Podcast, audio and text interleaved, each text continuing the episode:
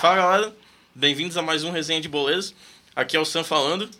É, esse, vamos- esse podcast é especial sobre o planejamento dos clubes para 2021 e a gente também está com um convidado especial hoje. É, acompanha a Resenha de Boleiros agora no Face, no Face e no Insta e ouça o nosso podcast e acompanhe também no YouTube. Fala galera, PC quem fala. Hoje a gente está em mais um programa aí mais que especial, com um convidado também mais que especial. Tenho certeza que a galera vai curtir, onde a gente vai falar sobre vários assuntos aí pertinentes ao momento atual no futebol brasileiro, estadual. Então fica com a gente aí que eu tenho certeza que vocês vão curtir. E aí, pessoal? Aqui é o Thiago.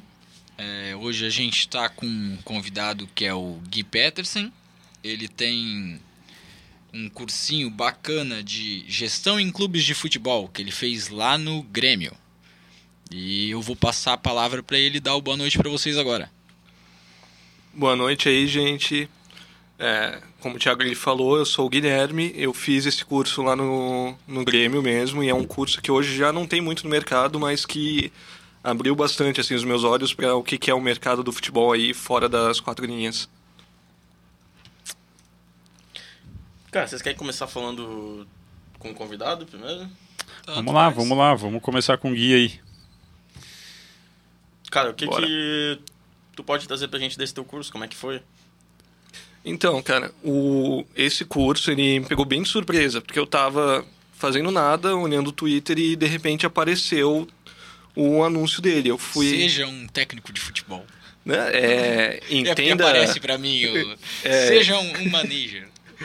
É bem né, nessa linha, era entenda como os clubes de futebol funcionam e tudo mais. Mano, eu eu, sempre achei que isso fosse um, aquele, aquele, tipo, anúncio Clickbait, suspeito, assim. tá ligado? Suspeita achou que era vírus, né? é tipo É, aquele no e-mail. suspeito. Aqueles ad, AdSense das páginas, tipo, de série. É, site para namoro. Conheça coroas com mais de 50. páginas. Esse tipo de anúncio. é, foi bem nessa. Eu, cara, eu tava sem nada a fazer, eu cliquei e eu fiquei de cara, porque.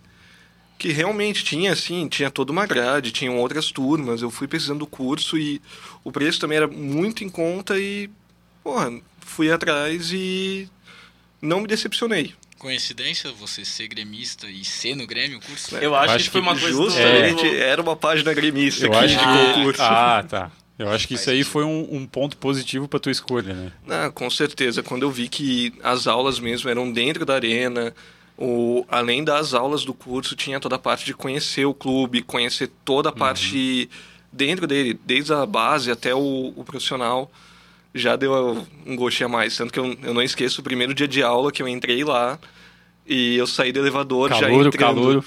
Né? Ali Calor eu entrei e tinha na administração a mesinha ali com o símbolo do Grêmio atrás, já deu aquela emoçãozinha. Assim. pensou assim, caraca, tô no Grêmio. Cara, se não fosse página do Grêmio, eu ia dizer, foi o algoritmo do, das redes É, sociais, né? Com certeza. Escutando Mark atrás da porta, ali, ó, pro Grêmio, pesquisa coisa do Grêmio lá. Sempre assim. O Gui já chegou lá, a primeira coisa, só queria gostaria, gostaria de comentar aqui que eu sou gremista. Sou gremista, É, então. Era, ele subiu na é mesa um e beijou o escudo, pré-requisitos cara. do curso. Sério que esse é o pede Não necessariamente ser gremista, mas tu tinha que ser sócio do, do clube. Ah, então, tipo, não precisa Ah, ser torcedor tá. gremista, mas tem que ser sócio. Tinha que ser. Ah, sócio. não é, quem, tu não quem é- que não torce pro Grêmio vai ser sócio torcedor do Grêmio? Ah, se tu quiser conseguir um curso, talvez sim. Ah, Aí começa a ser, né? É. Então tu não é só torcedor do Grêmio, tu é um doente pelo Grêmio. Exatamente. Fanático. Desde que eu me conheço por gente. com- é ali. Aonde tem isso? Exato. Contando uma história que, nossa, a gente tinha o planejamento de ver Grêmio e Flamengo na, no estádio, lá no, na, na arena. Mas a gente foi ver a, a Libertadores, a, aquele fatídico jogo, só que eu vi só um a um com ele. Não- ele não teve o azar de ver o 5x0 comigo. Ainda bem.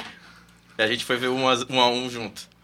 É, O mas 5x0 não eu fu- vi contigo lá no, no Flamengo. Fabrício comigo, São É, Paulo é, foi comigo. eu, eu que não tenho nada a ver com o Flamengo, fui lá assistir o... Na real, cara, eu, eu fui ver a, a final contra o Liverpool no Flabrusque, que ele me chamou pra ir, que o Samuel me chamou pra ir, e eu cheguei e ele não foi.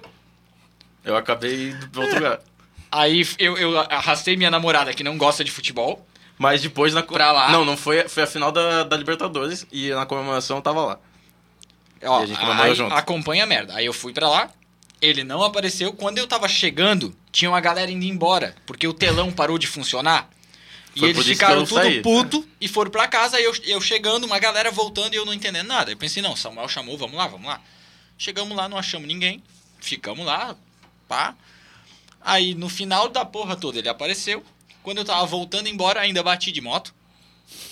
Isso não tem culpa. Samuel lembrava. pagar? Não, não, devia, cara. Porque, porra, ele encheu meu. Não, tu tem que ir, cara. Mas Tu eu é- apareci, Ele, ele falava que eu era o, o, o pé de coelho.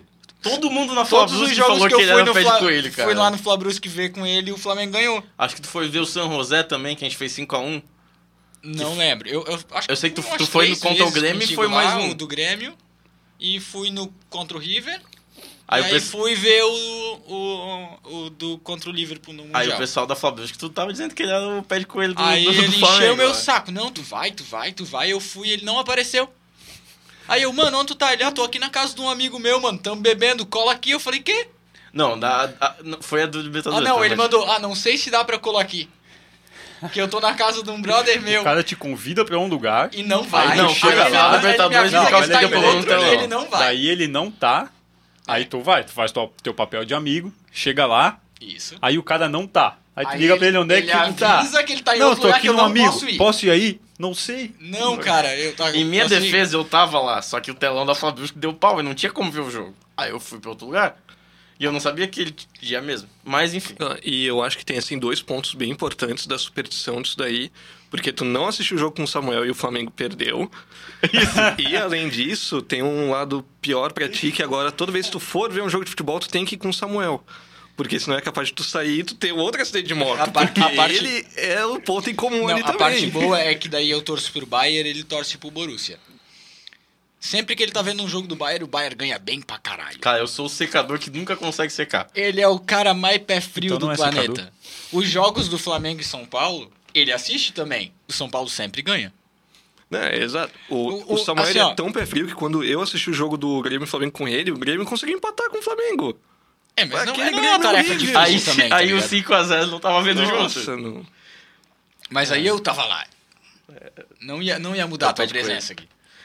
Então acho que a superstição passa pelo Samuel, não pelo Thiago. É, mas ninguém sabe, isso é um segredo. Ah, mas voltando, Agora todo mundo voltando sabe. aí, galera. Cara, a gente eh, convidou aqui, hoje por causa que tu, além de ser amigo nosso, tu tem esse teu curso em gestão de gestão em clubes de futebol. E a gente pretende falar, a gente no episódio passado, acho que eu já até te passei, a gente falou sobre como foi a temporada 2020 nos clubes catarinenses no Brasil. E esse ano a gente vai falar um pouco, esse, esse a gente vai falar para esse ano, para a temporada 2021 e também o final de 2020 que ainda não acabou, né? Que tem o finalzinho, falta o Campeonato Brasileiro e a Copa do Brasil, que por acaso no final vai ter os palpites e na Copa do Brasil tem o Grêmio. É, eu perdi uma caixa de cerveja numa aposta de São Paulo e Grêmio.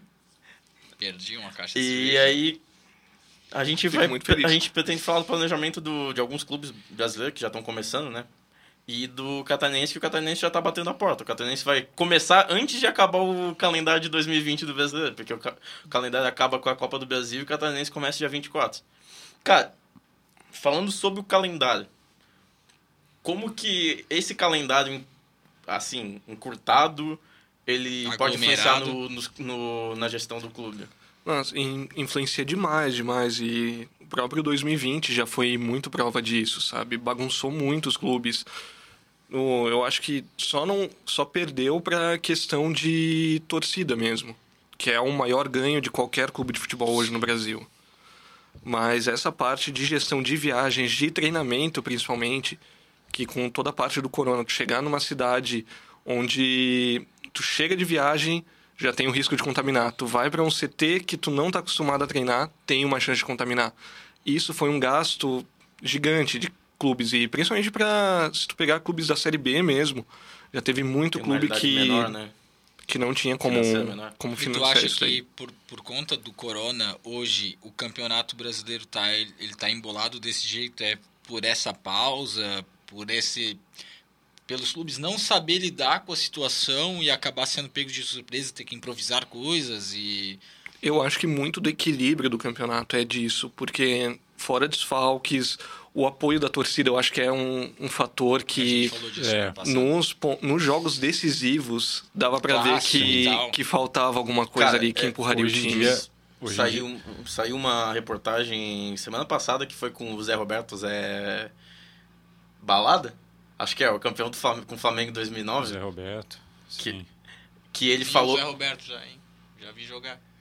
que ele falou que cara, um dos fatores predominantes pro Flamengo sempre foi a torcida.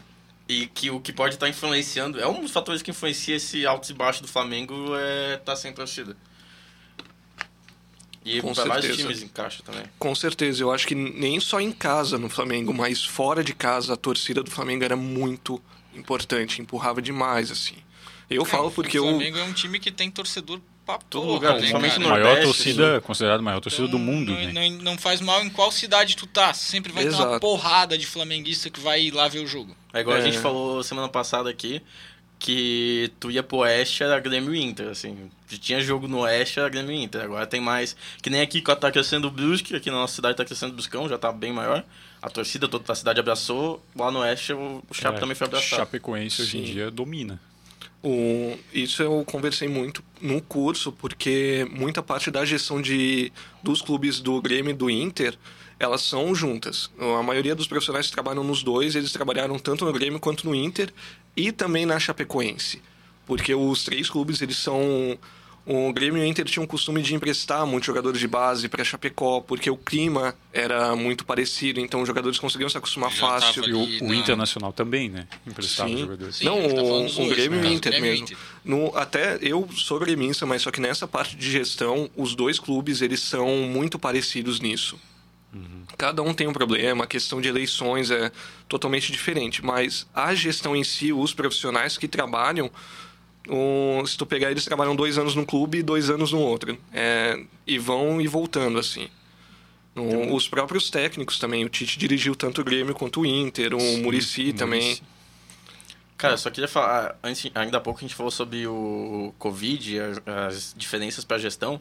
Agora a gente teve o Mundial de Clubes e a maioria dos clubes teve que ficar. Clubes e jornalistas tiveram que ficar seis dias lá em, em quarentena. Na, tipo, chegar antes, ficar seis dias em quarentena para poder sair É, teve do. um problema Literalmente com o. Awali. Teve um problema com o Awali lá depois do jogo contra o Bayern, que eles tinham um, um ídolo na, na arquibancada.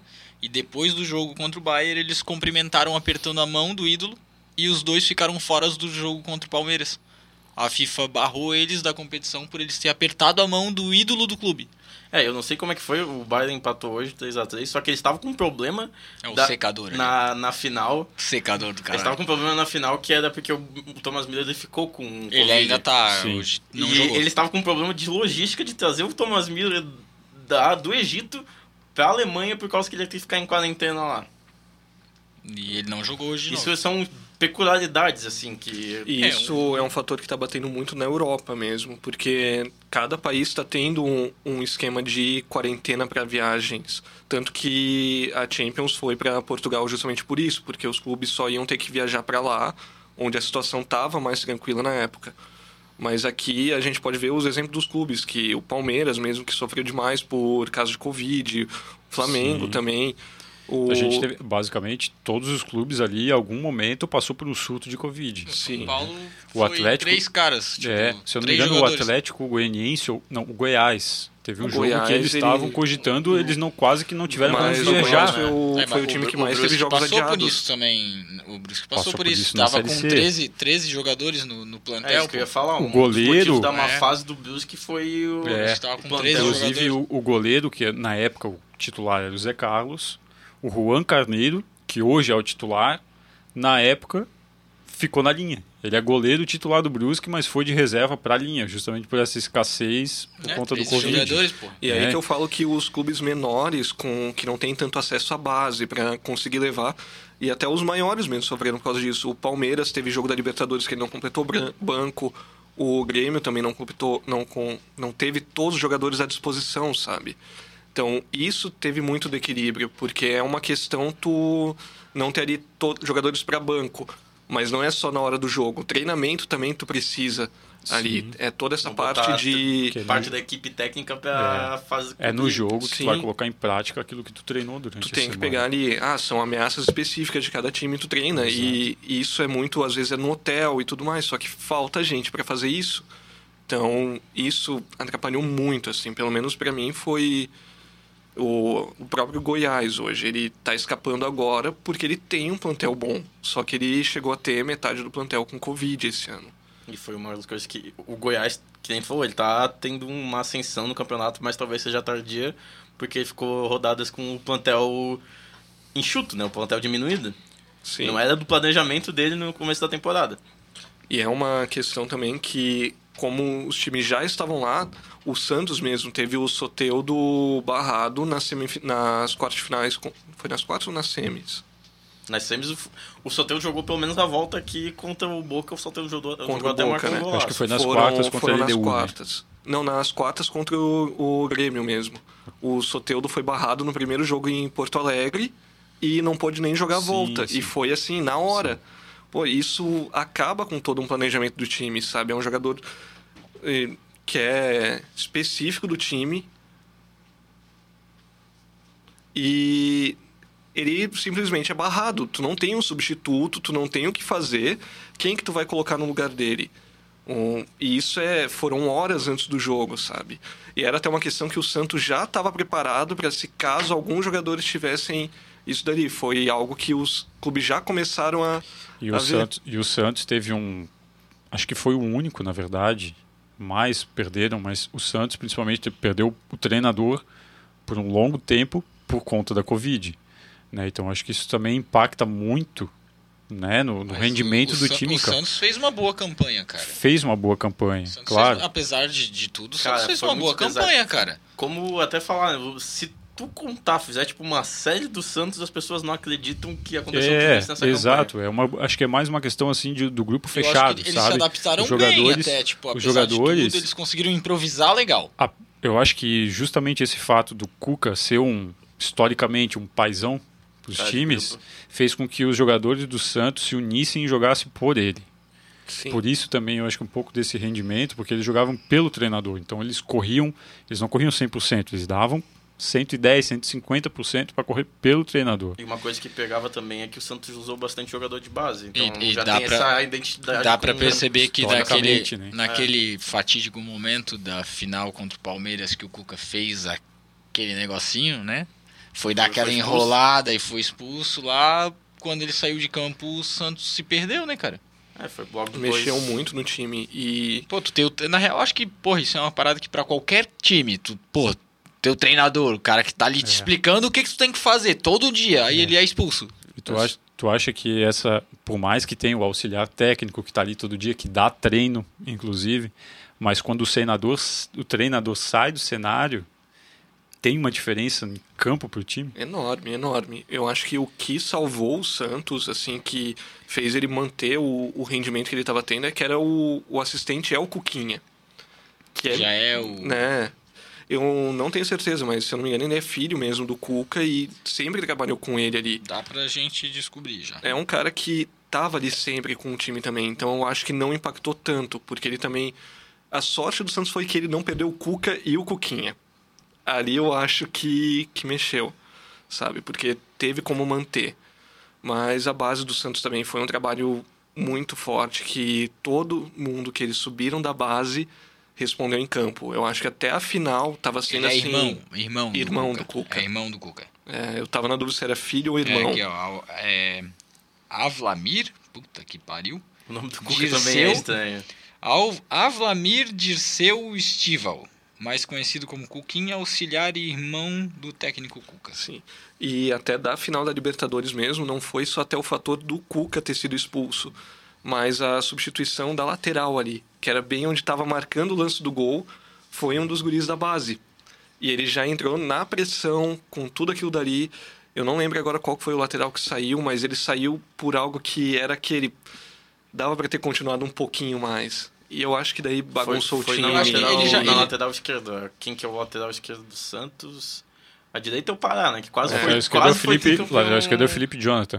Isso, Felipe Felipe Jonathan. Jonathan. Ele sentiu cãibra. Não foi nada assim. É porque eu acho que na- nessa- naquela altura já do jogo, eu acho que eles já estavam tipo, ah, prorrogação e pênalti, beleza. Não vai, Foi- aqui não todo vai mais dar nada.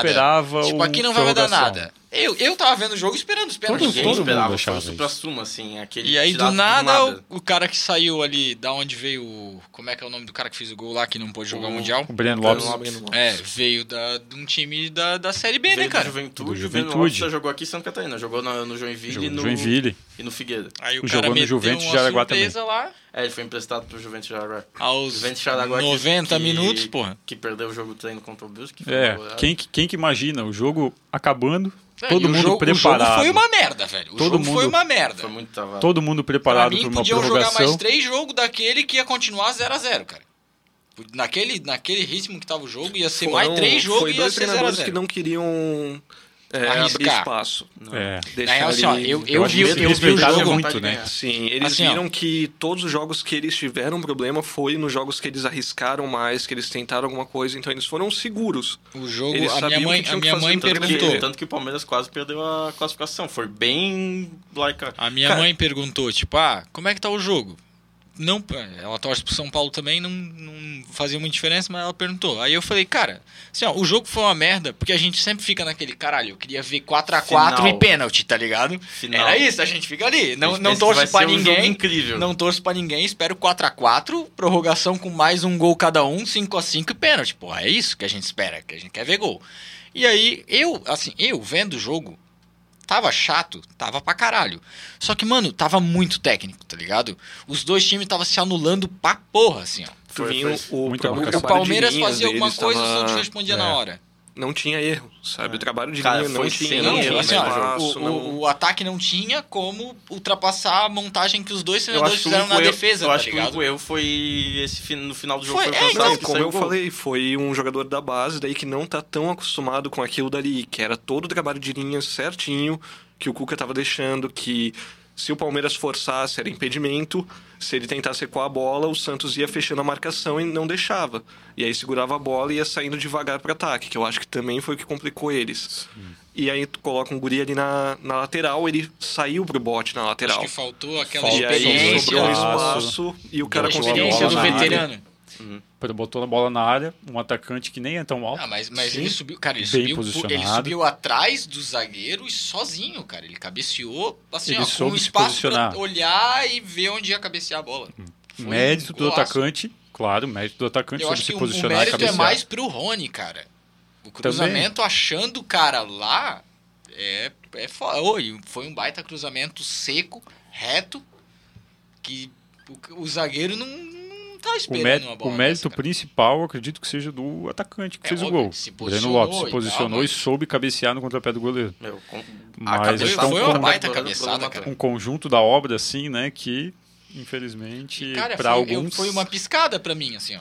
Foi Pô. uma piscada. Do nada, gol. E eu, caralho, 90 minutos não tinha dado nada, porra. Pô, Que pegando isso aqui agora? o tema e falando que eu acho que a principal base do Brasil é o Santos, os garotos da Vila é anos e Ô, anos. mês de tão surgindo. Encotia, rapá. Aqui, ó. Eu sou Ajax flamenguista. se diverte. Eu sou, eu sou flamenguista e tenho os meninos do Ninho. do Ajax, Ninho, mas... o Ajax eu se tenho opções diverte, divergentes assim de base nem e nem é pelo meu time. Eu acho que a, mi, a base do meu time hoje tá deixando muito a desejar, mas a base no Brasil é um negócio que hoje ela não chega nem perto de um profissional assim. É isso que eu queria falar, que tu tinhas falado aqui em off, tinhas comentado de falar sobre a transição e a questão das ba- da base que tu aprendeu sobre isso também.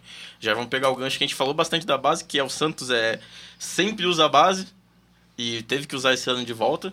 Cara, como é que é essa questão da base no Brasil, a transição profissional e a gente que tem a gente tá aqui de Brusque, Santa Catarina, a gente sabe que a base é importante para os clubes para conseguir dinheiro e para conseguir fechar o plantel também, né? Sim. Principalmente times com menor assim, expressão, com menos dinheiro. Um, hoje assim do de toda a parte que eu estudei que eu já vi assim, o Brasil ele peca muito nessa profissionalização de base, porque geralmente são profissionais que estão acostumados a jogar, a treinar profissionais já, jogadores feitos ali que já têm anos de carreira. É difícil o ele que ter eles, um preparo eles esperam pra caralho de um cara que não sabe fazer nada nem e não, isso. e não dão, tipo, aquele passo a passo, aquele tempo pro cara desenvolver o futebol e tudo mais, eles Sim. já esperam que o cara saia da base jogando pra caralho como se ele já fosse um profissional. Exatamente, porque assim, a gente fala categoria de base, não são caras de 18, 19 anos. Isso não é categoria de base, isso já é praticamente transição. Não, é ali o pessoal categoria de base pô. é. Tu pega ele com 14 anos, saindo do futsal e tu colocando os fundamentos do campo pra ele já. Então, tu pega anos são, que são essenciais pro desenvolvimento do cara. É, eu tenho um exemplo do curso mesmo, que eu tive aula com o Juninho Camargo, que ele é treinador de base do. Foi treinador de base do Grêmio, do Inter, do Juventude. Ele foi o cara que treinou o Thiago Silva na base do Juventude Porra, É uma. sabe? Ele é um dos caras que fala pro Thiago Silva não dar carrinho sentando, que ele tinha que dar o carrinho ficando em pé pra já conseguir marcar o cara em a cima, bola.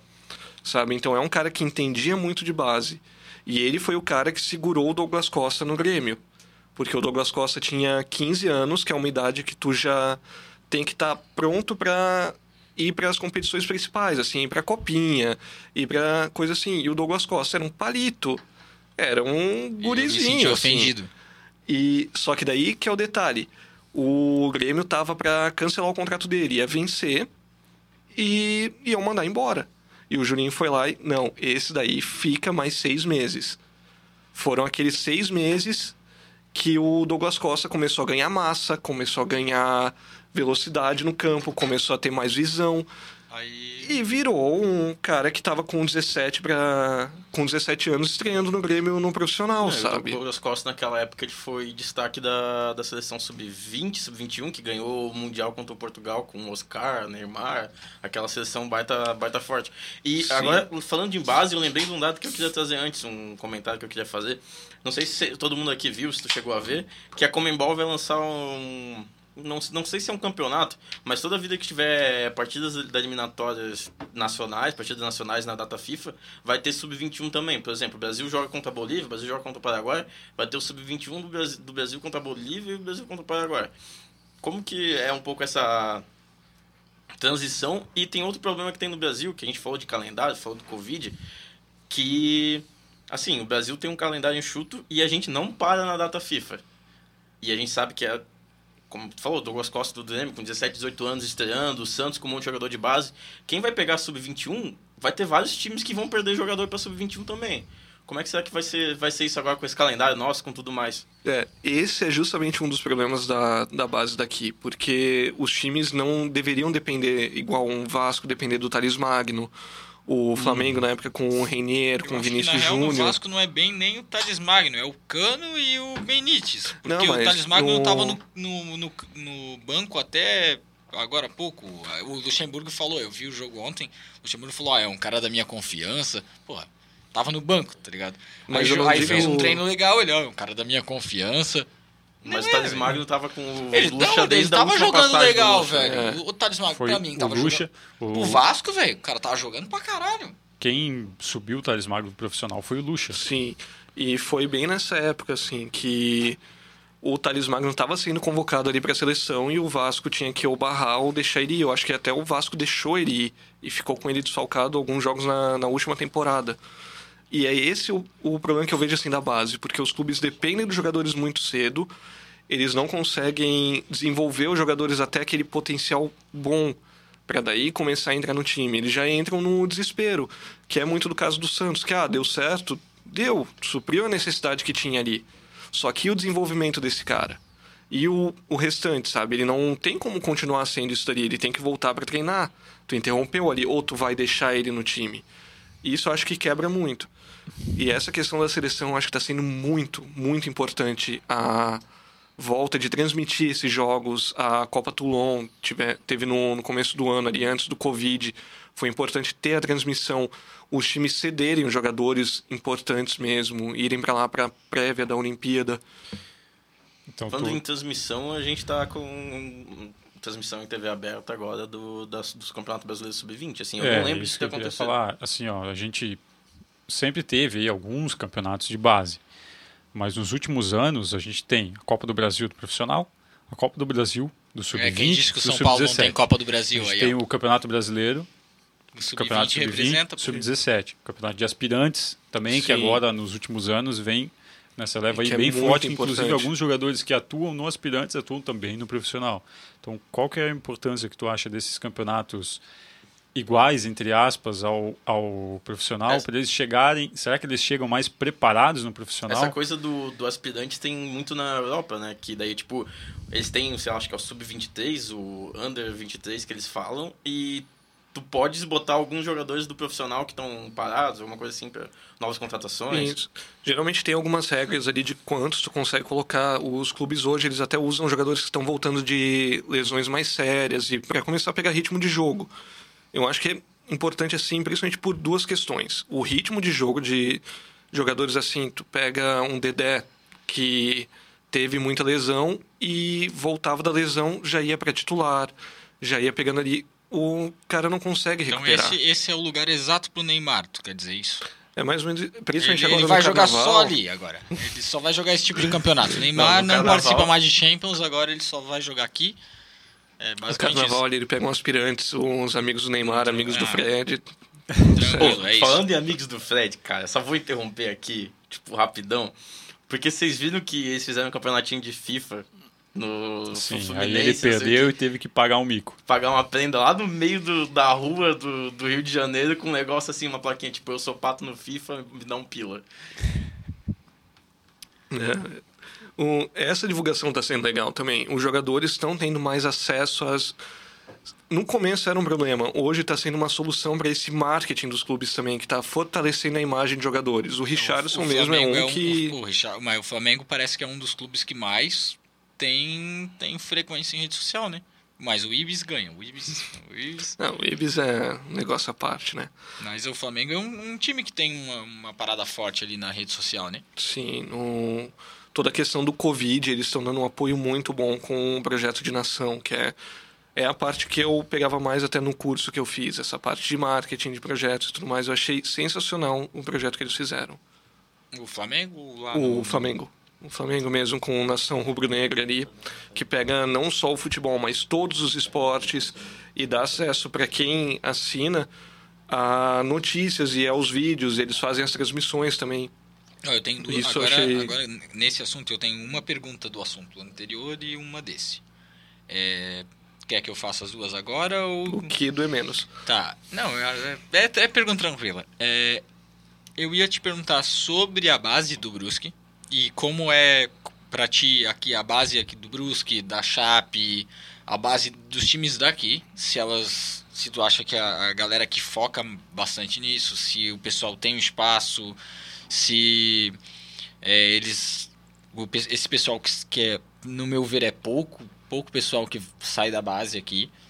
É, tu vê muito time contratando jogadores de outros times e não falando, olha só, esse cara aqui a gente trouxe da base. É meio foda. Geralmente o cara da base daqui já sai para um outro clube de fora. No caso São Paulo ali, Flamengo, esses outros times. E o que tu acha do Brusque, que abriu um time de esportes, cara?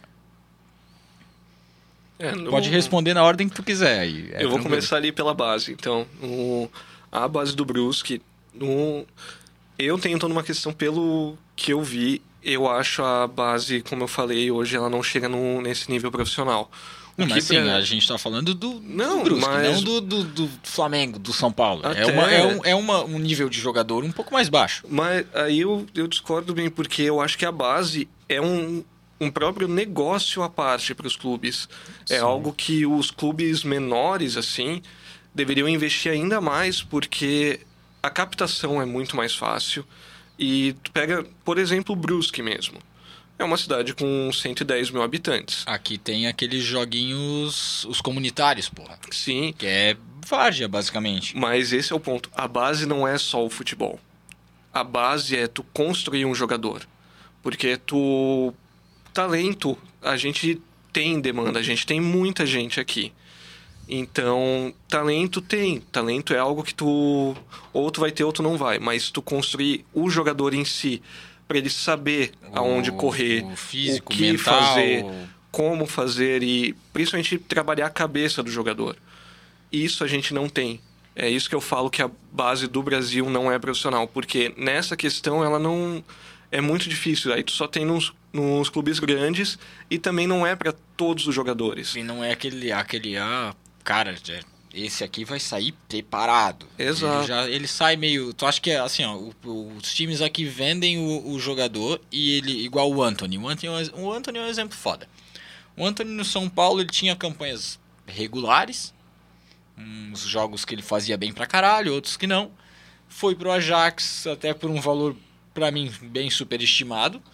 E hoje lá, primeiro, primeira partida dele, ele tinha um gol, uma assistência e 100% dos passes completos.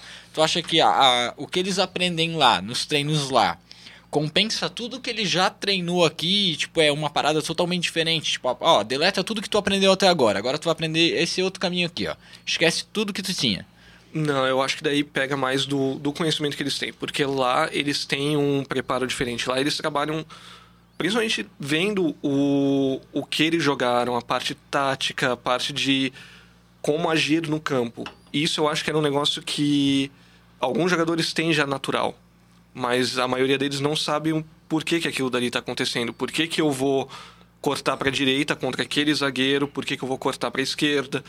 Isso é algo que lá fora é mais forte, esse ensinamento Aquela desde a base. pro, Hoje- particular, no caso. hoje todos os profissionais têm isso dali. coisas, né? Mas na base, tu já entender isso já é importante, sabe? Tu, igual eu falei do Thiago Silva, tu saber que quando tu vai dar o carrinho, tu não deita no chão, Tem que sabe? Tu entender não só o que tu não deve fazer isso, mas o porquê que tu não tá fazendo isso. Eu acho que isso falta muito. Então, voltando até no, no Brusque mesmo, eu acho que uma cidade com poucos habitantes, onde tu consegue fazer uma peneira legal, tu consegue trazer ah, um grupo legal de, de jovens ali, tu colocar eles para não só jogarem futebol, tu trazer mais atividades para desenvolverem eles como jogadores, para ter esse trabalho em equipe, para ter também essa questão física já desenvolvendo de cedo. São várias vertentes que hoje a gente não trabalha e que poderia trabalhar, sabe?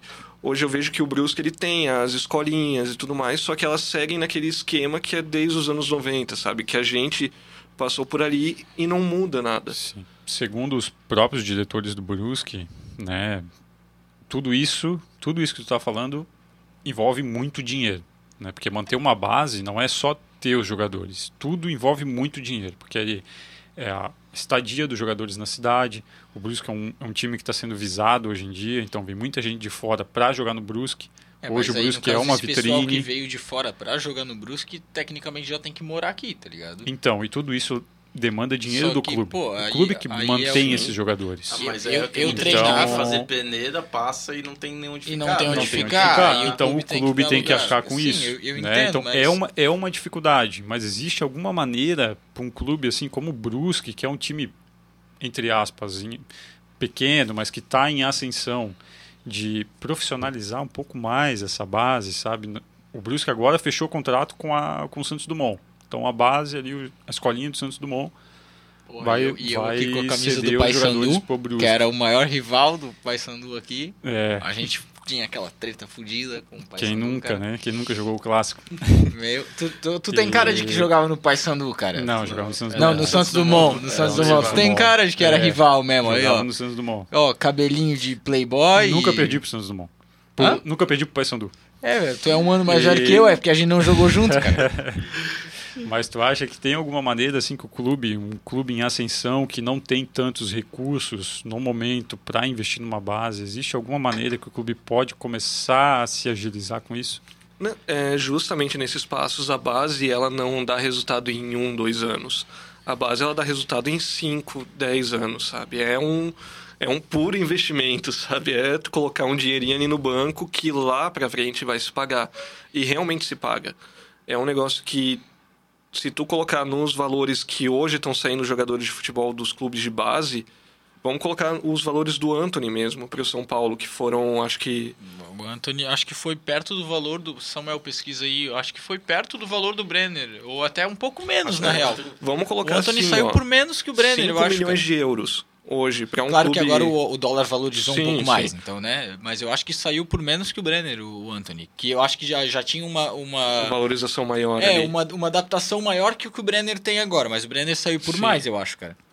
se eu não tô bem enganado. Não, é, já faz um tempo e eu... Foi 16 milhões de euros do Anthony, É, só que o- são 6, mi- é, são 6 milhões em meta e 7 milhões é... De, isso em dólares. Não, em Em euros. euros. Em euros. É, Em o, euros. o Brenner foi. O Brenner foi 81 milhões. o- é, o Brenner foi em 13 milhões de dólares. Cerca de 70 milhões de reais. Então, ó, vamos pegar 3 milhões 13. de... 13? Ah, é. Foi eu quase, vi- foi 70 quase o milhões mesmo de valor. reais. Em eu reais vi em ficou, 81 milhões de reais, no em caso. valor ficou 74 milhões a do Anthony. Foi quase o mesmo valor, só que eu acho, Acho que o Anthony era mais preparado que o Brenner é. que o cara. Anthony teve mais tempo como time É. titular. Teve mais tempo como jogador Mas ali no até, ó, no vamos plantel. deixar de lado toda a questão técnica de um jogador, toda a questão de será que ele vai, será que ele não vai. Mas vamos pegar a base do São Paulo, por exemplo. Quanto desses jogadores eles conseguem vender todo ano, Cara, que por mais São que eles Paulo não vende vão porrada, estourar, cara. por mais que eles não vão, e aí tu é, pega... por mais que eles não vão, mas, porra, tu vem na conta. Kaká, o, o David Neres, Não, mas aí que o tá. Lucas, porra. Tira a qualidade e vamos colocar em puros valores. É ali que a base se paga. Sabe? Porque vão O ser que jogadores que vão em- Polônia, vão ser jogadores que vão pra Rússia, vão ser jogadores que vão pra terceira divisão da Espanha. Mas são jogadores que estão ali. Vieram do nada, vieram, sabe, do do CTzinho, sabe? Alguns com 10 anos, alguns com 15, alguns foram em peneira com 17, mas que o clube vai investindo e vai crescendo e vai tirando esse valor lá pra frente. É a gente pegar hoje o Brusque, que colocou ali a escolinha no Santos Dumont. Daqui a cinco anos eles podem estar vendendo um, um lateral esquerdo para um time também da Série B ou da Série A, talvez, É, por o, 5 o milhões de Gersinho, o reais. Gersinho foi a primeira venda, né? Do, do Brusque foi o Gersinho, cara. Assim tem história no nosso time. Tu Já falou do, foi a primeira venda. é, do São Paulo, a gente citando São Paulo, né? Falando de vendas de jogador. Tem o Lianco, que foi pro Torino, que muita gente não lembra. Tem o Luiz Araújo, maravilhoso. maravilhoso. E que foi pro, pro Lille. Então tu pega às vezes esses jogadores menos badalados, como tu falou, que acaba fazendo venda. Que e acaba faz indo Exato. outros lugares aleatórios. Eles só. Eles são literalmente números, assim, que são pra manter o caixa do clube É aquele rodando. cara que às não é, é- o cara que é o cara promissor, a- tá a ligado? gente- Mas que ele vai. Eu faço isso no FIFA, cara. Eu contrato o cara que não é o potencial máximo, eu dou uma treinada só pra vender depois. Se a gente pegar os maiores clubes do mundo, Real Madrid, Barcelona, Juventus, né, PSG, Atlético de Madrid, Tô todos esperando ele eles- falar do Bayern, senão eu vou levar pro todos coração, eles- cara. Bayern, O Bayern de faz Munique, tem- Não, o Bayern... Não, Todos o Bayern os dois, compra a base dos Bayern. outros. É, é, É, é. O Bayern não faz trabalho de base, ele, fa ele faz trabalho da Chelsea. Alemanha. Não, o- Benfica o, Bayern, o Bayern, forte. o Bayern O faz o Chelsea- trabalho físico no que, o que não fizeram da base dos outros. Entendeu? O Bayern faz o físico só. O Chelsea é um baita exemplo disso daí, sabe? Ele era um clube que tava com a categoria de base pronta pra colocar atletas ali No em, titu em times titulares das maiores ligas. Foi o que ele Ua- E fez. quando precisou, tava ali. O Ajax é outro clube. Sim. né, Como é o nome daquele carinha que eu gosto pra caralho? Chelsea, Real Madrid. É mas o- que sempre vendeu um, dois o jogadores. Também Abraham. Ele é da base do Também Chelsea? Abraham é da base do Chelsea. Cara, esse Cara, maluco joga pra a caralho, base velho. do Chelsea, ela é muito mal utilizada, mas ela tem vários jogadores bons. Eu vou falar aqui Esse- do Chelsea. É, o o- Gui também. Sim. A gente tem o Salah, que saiu Abraham. do Chelsea e agora tá no Liverpool. Antes passou por outros times. O, o, o De Bruyne, Salah, os velho. melhores jogadores do mundo atualmente. Lukaku. O Lukaku, acho que é o maior artilheiro da... o meu time do FIFA saiu do Chelsea. O Lukaku. meu time do, do FIFA no Liverpool saiu do Chelsea. Inclusive, Tem- jogadores que foram renegados no, no Chelsea hoje em dia Sim. estouram no Então, futebol mundial. São esses. Tem Salah. vários. O Nathan Ake, também é da base do Chelsea, foi pro, pro City agora, no final da última temporada. E é agora que o Chelsea tá. O Chelsea teve uma base forte, pelo menos na era Roman Abramovich. Agora o Chelsea tá usando. Que chegou o Lampard, saiu. Mas aí que tá, não é que o Chelsea não usava. O Chelsea precisava vender jogadores pra gerar caixa, porque principalmente São lá Paulo fora, tu tem que apresentar um orçamento onde tu não pode ter é, muito gasto e pouca financeiro, venda. Sabe? O fair play, até antes do, de colocarem bem o fair play financeiro, ainda tinha é, uns valores ali e o Chelsea sempre passava deles, trazendo jogadores caríssimos e eles tinham que vender essa o, base. O Chelsea, o Chelsea foi um clube que ficou tempo sem contratar. Mas só que eu acho que o Chelsea ficou tempo sem contratar por causa de irregularidades na base. Mas a gente Sim. pega o Milan, o Milan ficou Foi tempo sem o contratar. Kakutá. E teve agora também de volta, porque que o Frank, o Lampard teve que usar a base que não tinha gente. E o Milan ficou sem. Na verdade, o Milan tinha duas opções. Ou a gente não contrata mais, ou a gente não joga Liga Europeia. O que, que o Milan fez? Não vamos jogar Liga Europeia porque a gente sabe que a gente vai gastar dinheiro. Exato. O Milan É, ficou um são tempo as- sumido, né, cara? E agora o Milan, Milan tá ficou- voltando a... É, a- o, o Ibra tá voltando, né? É, mas o Milan tá com o Iber, que é o Agora, quem craque. que, quem que veio pra, pra fazer dupla de ataque com ele, mano? Foi o Mandzukic. O Iber é que o- Jogava pra caralho o, também, o mano. Milan tá com jogadores velhos, quer dizer, que tá com o Iber, que é o jogador mais velho, e o resto é tudo gente nova que ele contratou, fez Ah, o Mandzukic também já não tá mais tão novo. Ah, mas o Mandzukic é o Mandzukic. Não, e é que o Milan, ele é um caso que ele apostou em vários talentos que não vingaram, sabe? Era um e outro que vingava e aí acabava também Alguns sendo vendido. demoraram, tipo, Cara, eu lembro- eu que é o lembro- camisa 10, que agora tá jogando bem, Mas, mas demorou. o Sahanoglu, ele chegou já mais velho no, no Milan, ele não Mas ele chegou vingar estourando ali. Eu só queria falar Eu que lembro a gente tá daquele falando Milan sobre de gestão. e Ronaldinho e... Tá ligado? Aquele Milan era um porra. Essa, essa parte de, de venda e. Tu falou de fair play finan- financeiro, de fazer o balanço. Saiu esses dias. Saiu uma lista dos clubes, principais clubes do mundo, clubes europeus, dos que mais vendem e os que mais gastam. Tu falou, citou alguns clubes grandes com base. Cara, o City. Acho que o City, Barça, tipo, são os que mais gastam, só que o problema não é os que mais gastam. Eles têm São- uma diferença muito grande entre gastos e o que e a eles recebem. Exatamente. Eu acho que é o aí PSG que eu queria deve chegar. estar nesse, nesse meio, É aí cara, que eu queria chegar com aqueles clubes que eu, caralho, que eu mencionei. Aí, aí que eu queria chegar com aqueles clubes que eu mencionei. Porque são. Eu tenho uma lista aqui dos clubes que mais arrecadam em euros no mundo. Mônaco, em primeiro lugar. Atlético de Madrid, Juventus, Barcelona, Benfica, Chelsea, Real Madrid e Ajax. Então, se a gente pegar todos Esses esses, do Ajax clubes. é tudo São Paulo, jogador. Não, é os que mais arrecadam. é, os que mais arrecadam. Se a gente pegar também. Depois eles revendem Eles esses revendem jogadores. o jogador do São Mas Paulo. se a aí, gente é pegar todos Paulo. eles, tem um trabalho de base o, muito O forte. Lucas foi pro Tottenham por, por- por- primeiro foi pro PSG, né? Foi por pouco Sim. pro PSG? Não foi, cara. Mas se a gente pegar todos eles, tem um trabalho de base muito forte. Então, novamente, a importância da base, né? De investir na Exato. base. E aí entra toda aquela questão que tu falou de investir não só no jogador, na qualidade do jogador, mas na, na pessoa. Né? Em formar uma- um ser humano, No um profissional, jogador, no caso. No além de- profissional, o jogador.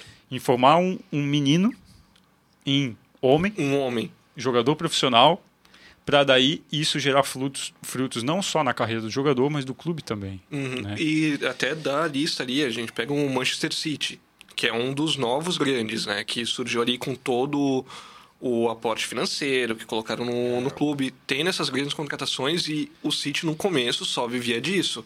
Só contratando jogadores de outros clubes. Ele não tinha uma base forte. Hoje tu pega o Phil Foden, é um dos meias Baita com jogador. maior potencial na Inglaterra. Baita jogador. E que Eu hoje ainda acho que é o City- Abraham, hein? Não, mas o Abraham é atacante, pô. É, É, né, ele Não, falou de com meia. o maior potencial. De ele não meia, falou meia. os meias. É, ele falou meia, então tá o bom. Phil Foden é um cara que hoje no City ele não é titular porque eles não querem queimar ele ainda. Eles querem colocar o crescimento dele ser gradual com o time e ele ter ali alguns Para jogos não, ele, decisivos. ele não começar a fazer aquela, aquele jogo mais ou Isso. menos O e perder Brasil. totalmente o valor, ruim. tá ligado? E pegar, por o exemplo, uma fase ruim, sabe? E isso quebra o Mas, jogador. cara, Acaba hoje com em o dia, jogador. hoje em Tipo dia o o- jogador o- aqui o no Brasil que tá voando, ele não, ele não Exato. tem fase ruim. Porque o Exatamente. futebol daqui é muito diferente, cara. Pô, eu só queria Mas- fazer. O PC trouxe a lista dos clubes que mais arrecadam, né? Aí é que, que eu tava falando dessa questão de, do balanço. O Barcelona tem 471 milhões de euros de balanço negativo. O City tem 631 milhões de euros de balanço negativo. E o Chelsea tem 308 milhões de euros de balanço negativo no último ano. Os que mais gast- gastaram foram Barcelona, City, Juventus, Chelsea E eu acho que PSG. a, a pior, a pior E- merda do Barcelona foi não ter vendido o Messi quando ele quis, porque agora ele vai sair de graça e esse dinheiro nunca mais E- vai voltar, tá ligado? E o. E o. United, Tá aqui o, o Messi tá ali desde pequeno, então Mas ele ele, deu um. sim. E o ele United. deu, deu um lucro. ele deu um lucro. Que, que, Não, que ele vulgar. deu três tipo, lucros é, ali pro Barcelona ele que deu um Champions lucro, League. É. E o United. E o- a, Só- a- Champions e os, as La Liga, né, cara? As Copas. O United já tá entre os. Deu um. Tá em sétimo do clube que mais gasta, só que ele é o segundo com menor, pior balanço, por causa que ele não vende. A base não tem rendendo, Não, ele gastando vende demais. mal, É. porque o, tem, Tem- uma questão na Inglaterra que, se eu não me engano, eu não lembro se são 21 anos ou 23 anos que os jogadores de base eles não podem ser contratados quando o contrato está acabando. Igual aqui no Brasil, que 21, ah, vão- vai acabar em dezembro, ele já pode assinar um Pré-contrato. Não é só na Inglaterra, é no, no mundo todo. Eu acho que daí com esse pré esse pré-contrato, ele é a partir dos 21 ou 26 desses seis meses. Desses seis, após seis meses, antes de seis meses. Só que é na Europa toda, assim, tipo. Sim, mas o que é da Inglaterra é que jogadores da base, que por exemplo, um cara que começou ali, que só jogou por ali, só saiu de empréstimo, ele não pode fechar um pré-contrato até o contrato dele acabar com o clube. E o United sempre perdia isso dali. Ele perdeu alguns jogadores saindo de graça. E jogadores que, querendo ou não, também não viraram lá essas coisas. A base dele está começando a engrenar agora também. Tipo, eu acho que o Smalling é um jogador que saiu de graça. Não virou aquelas coisas, mas pelo menos seria um dinheiro que Não, ganharia. ele, ele saiu por dinheiro até. Ele tinha renovado o contrato, ele foi pra Roma e a Roma, pra manter ele, pagou a multa. É que ele foi com um E empréstimo. E tu acha que então a, a gente tem vários rankings aí dos clubes, né? Sim. Os clubes mais valiosos do mundo. Para um clube ser considerado mais valioso do mundo, isso passa por essa base, pela base, pela venda de jogadores? Eu acho Ah, que sim, porque até a identidade do clube é muito maior quando tem, por exemplo, o próprio Messi. A gente falando sobre, ah, ele vai sair sem dar nenhum lucro de venda. Mas pensa o tanto que o Messi fez pro Barcelona, não em questão de campo, mas em questão de imagem. E de financeiro. sabe? São mais de 10 anos onde é o Messi do Barcelona. Então, é uma imagem que não é qualquer jogador que traz. E tu ter o Messi entrando das categorias de base, substituindo o Ronaldinho Gaúcho e ser hoje o que ele é, simplesmente Ronaldinho Gaúcho. exato. Ele foi feito que foi um jogador Gaúcho, que foi contratado pelo Barça. A eles terem um cara que é das crias do Barcelona entrar para substituir ele e fazer o que fez é algo que a longo prazo paga esse investimento da base e que traz essa diferença. Por isso que eu ele acho. criou. E fora isso, a gente falando dos títulos mesmo, né? A gente é acostumado com o Barcelona grande e o Barcelona sempre foi grande na nossa geração. Só que se tu para pra pensar, antes do Ronaldinho Gaúcho, o Barcelona tinha uma Champions. O- Agora, o com o Ronaldinho. Gaúcho e Messi, o Barcelona tem cinco, é um dos maiores. Agora, entrando, entrando na parte ali da, da- dos problemas dos, dos clubes que a gente tinha feito planejamento, é, tu acha que o Arsenal, que era um time grande lá fora e tal, tu acha que o, o- até o, O- Ozil saiu pro Fenerbahçe Saiu e, pro Fenerbahçe. e concordou com metade, menos da metade do que ele É ganhava que ele lá, tava né? bem de escanteio, né? É, mas isso é por causa da... Isso é político, né? Pô, falando lá em é venda, só queria- eu só queria dizer uma coisa. Como é que vocês conseguiram vender aquela ruindade do Luan pro, pro Corinthians, cara? Meu um dos Deus. melhores negócios que é capaz ele vir Eu acho que- agora. Eu acho que a, a pergunta é: o que aconteceu com o Luan? Cara, Tá, o peraí, que deixa eu aconteceu? terminar a minha pergunta. Depois vocês voltam no ar.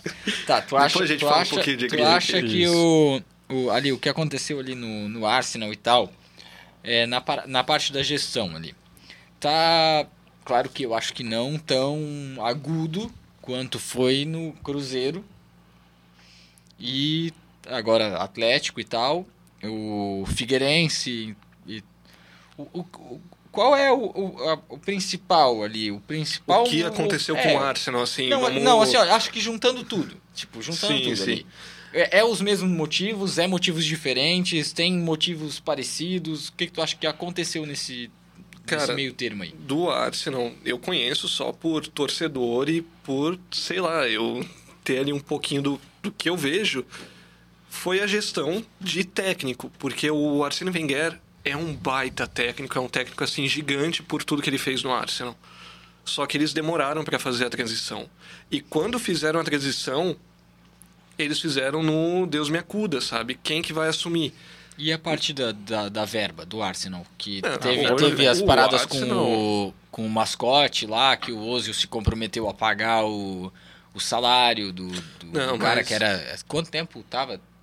Acho que era 28 anos ou É, assim. um, É, quase uns 30 30 anos anos, ali, é, e mandaram ele embora, o, o, o Ozil se comprometeu a pagar.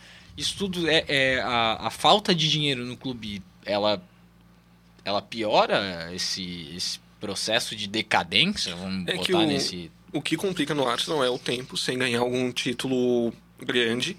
Ah, o, Inter, também. o Inter tá sem ganhar o, Ah, mas o o Inter, brasileiro o Inter, 40 e não, Pô, o Inter tá isso- sem ganhar o brasileiro, mas ganhou a Copa do Brasil, Sim, ganhou o ganhou. Libertadores, Ainda ganhou conseguiu Mundial. se manter por outras coisas. E isso pesa muito, principalmente tu pega um Arsenal, que é um time de Londres, onde tem o Chelsea, que ganhou Champions recentemente. Não, é- onde a tu Premier pega um League é Tottenham. uma, uma liga que Chegou não na tem final como tu... recentemente. Então a concorrência ali é grande. E o que, que começa a mexer nesses valores? Tu começa a perder uma imagem de clube alto. Tanto que nessa temporada, no, na temporada passada, né? O Demanda de Arsenal... jogador querendo Não, é jogar no temporada. teu time também? Não, é... nem isso, mas a questão da torcida. Porque lá tu não é igual o, o mesmo esquema que é dos clubes brasileiros de sócio, que tu paga todo mês. Lá tu compra um carnê pra temporada, geralmente. Tu também pode comprar um ingresso sendo sócio e tudo mais, mas o Mas que tu- alimenta tu as vendas compra dos clubes são os carnês que dão aquele gás de começo de temporada. E o Arsenal estava sofrendo disso porque não apresentava resultado, trazia muita gente de cara. comprar o... Aí Eu tava acho. gastando muito, Não tinha um resultado não o vinha. do Arsenal gasta. Mas eu acho que vai faltar muito tempo para o Arsenal ficar sem dinheiro. Não, é assim. Eu, eu não- sou, eu sou do Chelsea aqui, eu posso. Não gosto muito do Arsenal. Só que o Arsenal, eu acho que, eu acho, eu acho que o Arsenal ele contrata um pouco mal. Ele tem uma base boa, ele sempre teve base e contrata jogadores novos, bons. Só que eu acho que falta fazer essa transição, talvez. Nunca, nunca faltou dinheiro pro Arsenal. O problema eu acho que assim, agora, agora gestão. talvez tá faltando um Sim. pouco. Tá faltando, acho que Mas é que agora, agora. Covid, no caso. Não, mas é, Todo diminuiu, foram os cortes da Covid, porque querendo ou não, o mascote é pra torcida. E sem E torcida. a torcida. Pode, o que pode ser considerado é, foi uma decisão errada terem mandado o mascote embora. Não, não, isso- ali. esse não é o ponto, né, então. Nesse ponto ali do Ozio, que foi que ele pagou o salário dele por essas questões e tudo mais. Isso é mais mérito do Ozil do que desmérito do Arsenal, na verdade. Mas eu acho que o que teve essa queda de desempenho do Arsenal foi mais essa questão de não tá nem competindo. É essa, é, tu acha que é essa gestão deles contratarem outros jogadores que é mais novo e não, não. Ainda voltando naquele assunto do criar o profissional desde a base? Não, eu acho que até o Arsenal ele tem uma base boa, só que o que faltou foi esse planejamento do com o Arsene Wenger, funcionou até tal ponto, só que eles tinham que ter passado daquilo e eles ficaram insistindo até que pararam e não tinha ninguém para substituir. E hoje com o Arteta eu vejo que ele tá tendo um retorno bom, só que é tempo. Não é o que a gente não tem no Brasil e que eles têm muito lá. Eles têm essa paciência. O, o técnico não é mandado embora com quatro A não, resultados. Exato. a não ser que você seja o O Chelsea. Arsenal venceu a última temporada ali, a Copa, né, da, da, da A Inglaterra. Copa da Inglaterra em cima Então, do Chelsea. fazia, um, fazia algum tempo que o Arsenal não vencia. Então a gente não pode também esperar que o Arsenal vença no mesmo ano. Um ano vai vencer a Copa da Inglaterra, no outro vai vencer a Champions, no outro vai vencer o Campeonato E Inglês. foi, e foi uma coisa que a gente falou Mas- aqui, que a Premier League ela é muito equilibrada, tanto que É. a única vez que aconteceu de todo mundo, de um time ganhar todos os títulos na, na Premier League, todos os títulos ingleses, foi o City do Guardiola, antes da temporada do Liverpool, milagrosa lá. Sim. Que aí são os times que saem da curva mesmo, né? O, é algo que hoje no Brasil a gente só viu com aquele Cruzeiro, porque também era realmente muito fora da curva com todos os times daqui. Não esquece do Flamengo 2019. Tá, e aí, É. o, que, o que aconteceu? O Cruzeiro, a Chape, a Chape não, o Assim, Figueirense. Assim, é, falando sobre gestão e voltando assim pro, pro nosso futebol, voltando para Santa Catarina e pro Brasil, a gente tem os exemplos ruins de gestão, que são Cruzeiro, Figueirense, que teve... Joinville. O, o Botafogo, que tá virado. E a gente tem uns exemplos bons. Red Bull Bragantino, Brusque, que cresceu bastante, Chape, que voltou, que manteve. O que, que é essa diferença de marcas caindo e marcas subindo? Como é que a gestão e tudo mais? E uma coisa que esses clubes, que a gente falou até semana passada, que esses clubes que a gente citou, Brusque, Chape e Bragantino, tem uma coisa em comum, que eles têm uma gestão mais em estilo clube empresa. Tu que estudou sobre isso, como é que tu vê essa, esse tipo de gestão também? Primeiro que, deixando assim, é, é bem claro isso. Tanto que me, quando eu falo que eu fiz esse curso, sempre me perguntam sobre o clube empresa. Se não compensa mais fazer, ah, um clube empresa. Ah, ter um patrocínio de uma empresa forte num clube. Isso não existe no Brasil hoje. Por um simples fato que é lei. Clube de futebol não paga imposto. Por quê? Porque ele é um clube de futebol onde o presidente, toda a parte de gestão de um clube, que não seja alguém responsável pelo marketing de redes sociais, um advogado, um fisioterapeuta, essas pessoas recebem salário. O restante são todos voluntários que ajudam o clube. Então, eles não levam participação das vendas milionárias de jogadores e tudo mais. É um clube, é uma instituição onde não tem lucro. Por isso que tem todas essas regras de o clube não pode gastar mais do que ele recebe e vice-versa. Clube empresa, no momento que o clube vira uma SA, ele é obrigado pelo governo a pagar imposto. E aí é o problema, porque você pagar o imposto de uma compra de 8 milhões de reais é caro. É um baita imposto.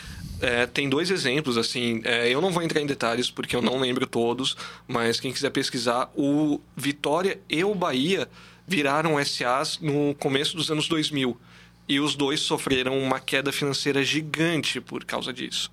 Porque foi, foram empresas de lá que investiram no clube, tornaram o clube SA e não conseguiram bancar, porque eram valores absurdos. Mas aí talvez mais pra fora isso não seja mais viável? Mas pra fora Aí é mais outras viável. leis.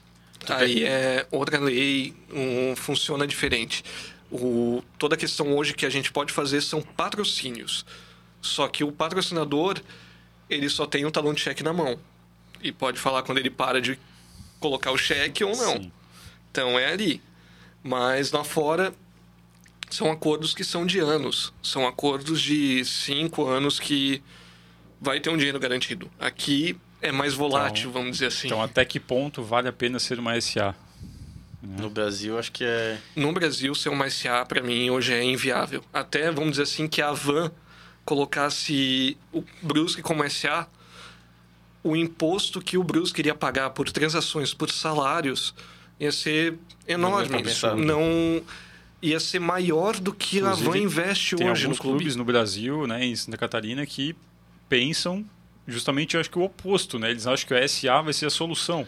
Cara, foi o que o Botafogo queria fazer. O falir. Botafogo, exato, aí que eu queria chegar, exatamente. O Botafogo, acho que a solução do Botafogo, que hoje é um clube em decadência total, ser uma SA colocaria em cinco anos, no máximo, num título de Liber- Libertadores. Então, acho que Sim. não passa muito por aí, né? E tem toda uma questão de. Tem projetos de lei para é, certos impostos do clube de futebol, só que são valores astronômicos que passam ali. São valores que não dá para manter com uma lei ou outra, com uma venda ou outra, sabe? Então, eu hoje eu não vejo como uma realidade. Hoje eu vejo muito mais como uma um patrocínio levado mais a sério, sem ser um patrocinador que cobra, que diz que se não conseguir resultado vai tirar o patrocínio, sabe algo mais concreto mesmo, algo que hoje não tem no Brasil, que é a paciência para ver um clube crescer. E tem muitas pessoas que, pelo menos o que eu, eu acompanho muito, assim, no estado e fora do estado, que acham que o Brusque é uma SA. Então acham que o Brusque, quem manda no Brusque é o Luciano Hang. Quem manda no Brusque é a Van. Então acho que, infelizmente, acho que falta um pouquinho de conhecimento, né, um pouquinho de entendimento para as pessoas para saber que não é assim. A gente tem um patrocinador master, mas a gente tem que saber diferenciar um patrocinador master de uma empresa SA ali que comanda o clube, que manda no clube. É, a né? questão, tipo, times de futebol no Brasil tem presidentes e diretores, não tem donos, assim. A gente falou de. O Thiago falou, trouxe antes do pessoal de fora, times de fora, tem. Lá fora é comum os times terem donos. Tipo, o Chelsea tem o Romanovich, o LeBron é acionista, é dono do, do Liverpool em parte. O mas Ryan aqui. Reynolds, o Deadpool, comprou um time da quinta divisão da Inglaterra. Nossa recentemente. Nossa, Eu imagino esse clube, tipo, na segunda ou terceira, segunda divisão logo. quando subir vai se chamar Deadpool. É. Deadpool FC. Mas, voltando aí. Não, e eu vejo muito, até no- nos exemplos ali, a Chapecoense, ela cresceu, não foi uma questão de base, não foi uma questão de, até nem de futebol, foi uma questão de torcida. Porque, igual a gente falou lá, em Chapecó sempre foi muito Grêmio e Inter. Até Sim. que eles colocaram a camisa da Chapecoense primeiro. E isso mudou o clube É. esse apoio da torcida foi o fator crucial, assim. E aí o clube começou a ajeitar a base da Chapecoense, estava começando a ficar muito boa até que teve o acidente. Então, isso ali quebrou as pernas do clube muito, sabe? Porque não foi toda uma questão financeira mesmo. Eles não tinham mais como manter os dois. Então eu acho que agora eles estão voltando. Tanto que tem jogadores, eu não vou lembrar os nomes agora, mas tem dois jogadores que eu vi da Chapecoense da base que são muito, muito promissores. Cara, e quando tem jogador promissor na base, assim, no estado, a gente já, já cresce o olho. Porque como a gente já trouxe antes, é, é, é um, aqui em Santa Catarina é um estado que não usa tanto a base.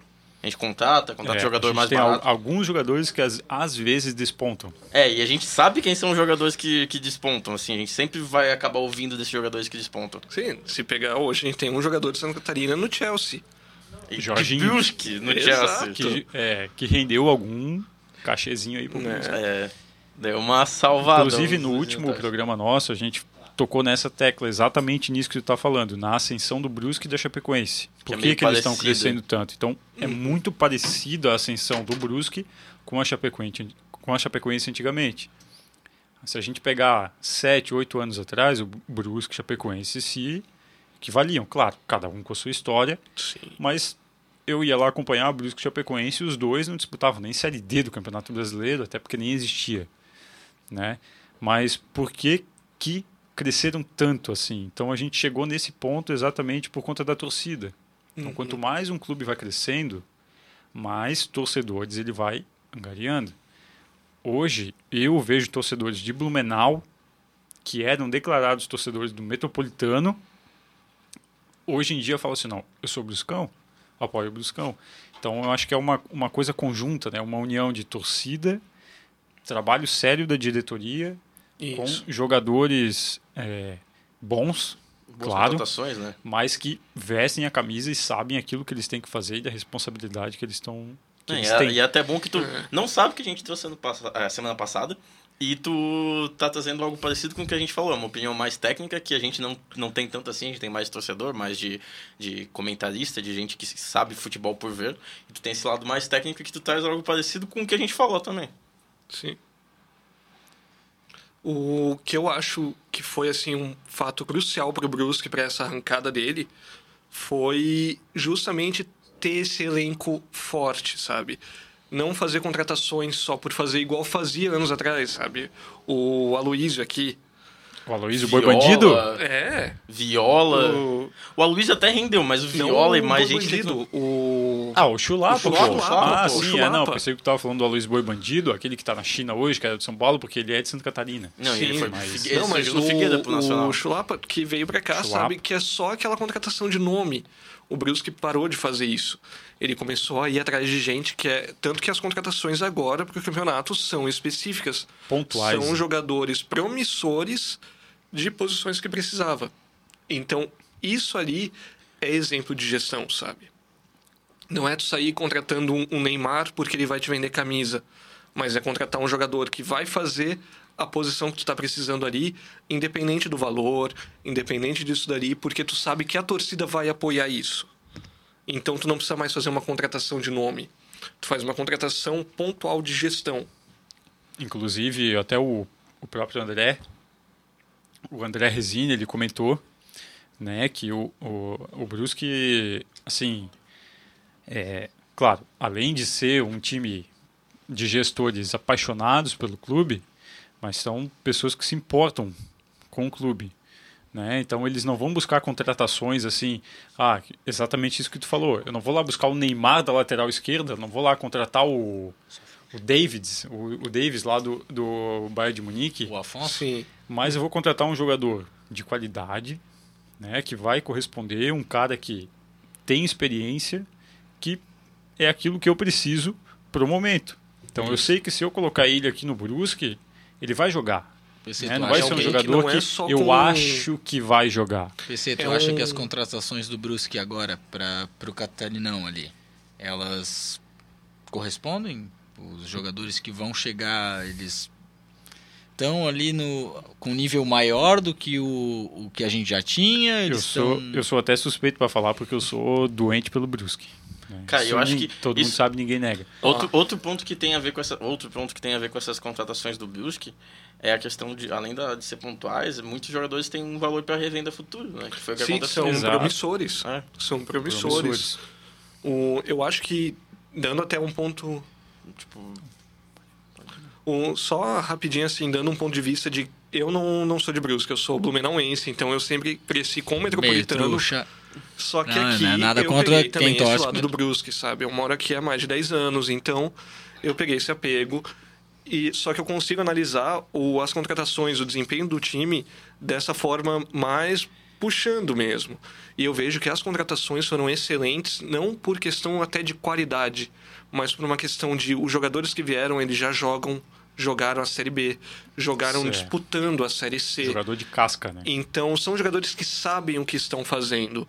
Não é um jogador que está vindo porque estava encostado, porque estava sem contrato, porque veio barato. São jogadores que vão incrementar o elenco, que vêm para trabalhar, que vêm para dar o sangue e realmente são promissores que vêm para cá, vão jogar um ano, dois no Brusque, vão ser revendidos, pode ser. Mas só que para isso eles vão precisar dar resultado. Então isso eu achei muito importante. Eu acho que agora, para finalizar o elenco do Brusque, falta um atacante promissor de base, assim. Tanto que até às vezes pegar por empréstimo, pegar alguém para crescer ali e fazer sombra, é o que vai precisar para realmente competir de novo pelo título. Vamos fazer aquela pausinha? Vamos só, o Perry deu um sinal para fazer uma pausa de uns 10 minutos. 5, 10 Aí minutinhos. depois a gente E, continua. Geralmente é. Voltamos, galera. A gente deu uma pausinha. O Thiago tinha uma pergunta pra fazer com o Piogui. É, eu queria saber se ter um patrocinador como o Luciano Hang é pro Brusque. Se influencia na parte de, de planejamento, tu saber que tu vai contar com, eu não sei como funciona o contrato e tal, mas tu saber que tu vai contar com tipo esse dinheiro, se o Brusque tem, como eu falei no, no programa passado, tipo sorte de ter um um patrocinador do cunho do, do Luciano Hang no, no plantel da equipe. É, falando em patrocinador, a gente tem que agradecer o nosso patrocinador aqui, que é a Per Records, que é onde você pode gravar sua- sua- com a sua banda, você pode ensaiar e você pode gravar seus podcasts assim também. E é onde aqui a Per Records é onde a gente grava e edita o, o nosso podcast. Mas continuando aí, Gui, respondendo a pergunta do Thiago. Não, então, ah, ter um patrocinador como o Luciano Hang para um time, eu acho que até os times da Série A iriam querer alguém assim no, na folha de pagamento, sabe? Só que ao mesmo tempo é perigoso para um time como o Brusque, porque tudo depende de algu- alguém ali sempre colocando esse dinheiro para o clube funcionar, porque a gente tem que pensar no cenário. E se o Luciano Hang parar de patrocinar o Brusque, como é que vai funcionar? Então isso também é perigoso, mas no momento é algo que tá tranquilo. O Luciano Hang já mostrou muito que ele gosta muito do Brusque, ele é apaixonado pelo Brusque também, tanto que é por isso os anos de apoio ao Brusque mesmo. Então acho que hoje tá tranquilo O- nessa questão. O Luciano tá há muitos anos, né? Desde 2012, Sim. se eu não me engano, no Brusque. Então, um pouco é pela paixão pelo Brusque. Os filhos dele são torcedores fanáticos do Brusque, mas também vale lembrar que ele não patrocina só o Brusque, né? Sim, São alguns Exato. dois clubes da Série A agora, que é o Chapecoense e o Atlético Paranaense, que E são dois Vasco clubes também, que ele né? foi. O. Vasco, Vasco. três, bem por lembrado. enquanto, três, o né? Vasco. É, ele patrocina também o Cascavel, lá do Paraná. É um clube que o modelo de gestão, claro, é um pouco mais recente, mas que segue um pouco a linha do Brusque. Mas É, acredito o- que a paixão dele mesmo seja o nosso Sim. Bruscão, né? E o Cascavel hoje tem o grande técnico tcheco. Então é um jogador time do que eu tô Grêmio. acompanhando O agora. grande tcheco, grandista Oh. tcheco.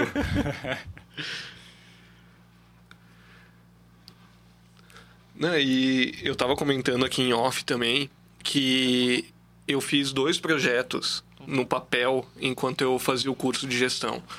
E um deles foi dessa arena do Brusque, que seria algo para realmente colocar o nome do time na cidade. De ter algo além do de hoje ter o estádio e tudo mais, mas só que ter uma arena, que é muito mais do que o estádio, é algo que ajuda a cidade inteira e atrai muito mais torcedores, não só da cidade, mas do, do estado em geral. Na, na tua opinião, isso era. No caso aqui, a gente tem o Luciano como o cara que vai fazer a arena, né? Tu acha que isso Supostamente. é. Um, Supostamente, a gente é, é, mas que tá Faça aí nos planos há tempo. Tu acha que isso é mais um, um- uma responsabilidade da prefeitura aqui, tipo, do estado, do que do patrocinador fazer isso?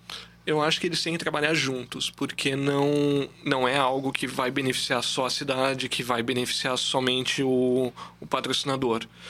Eu vejo como algo que tem que ser feito os dois juntos, porque ao mesmo tempo que vai aumentar muito o turismo na cidade, uh, o nome da cidade vira um nome de cenário nacional.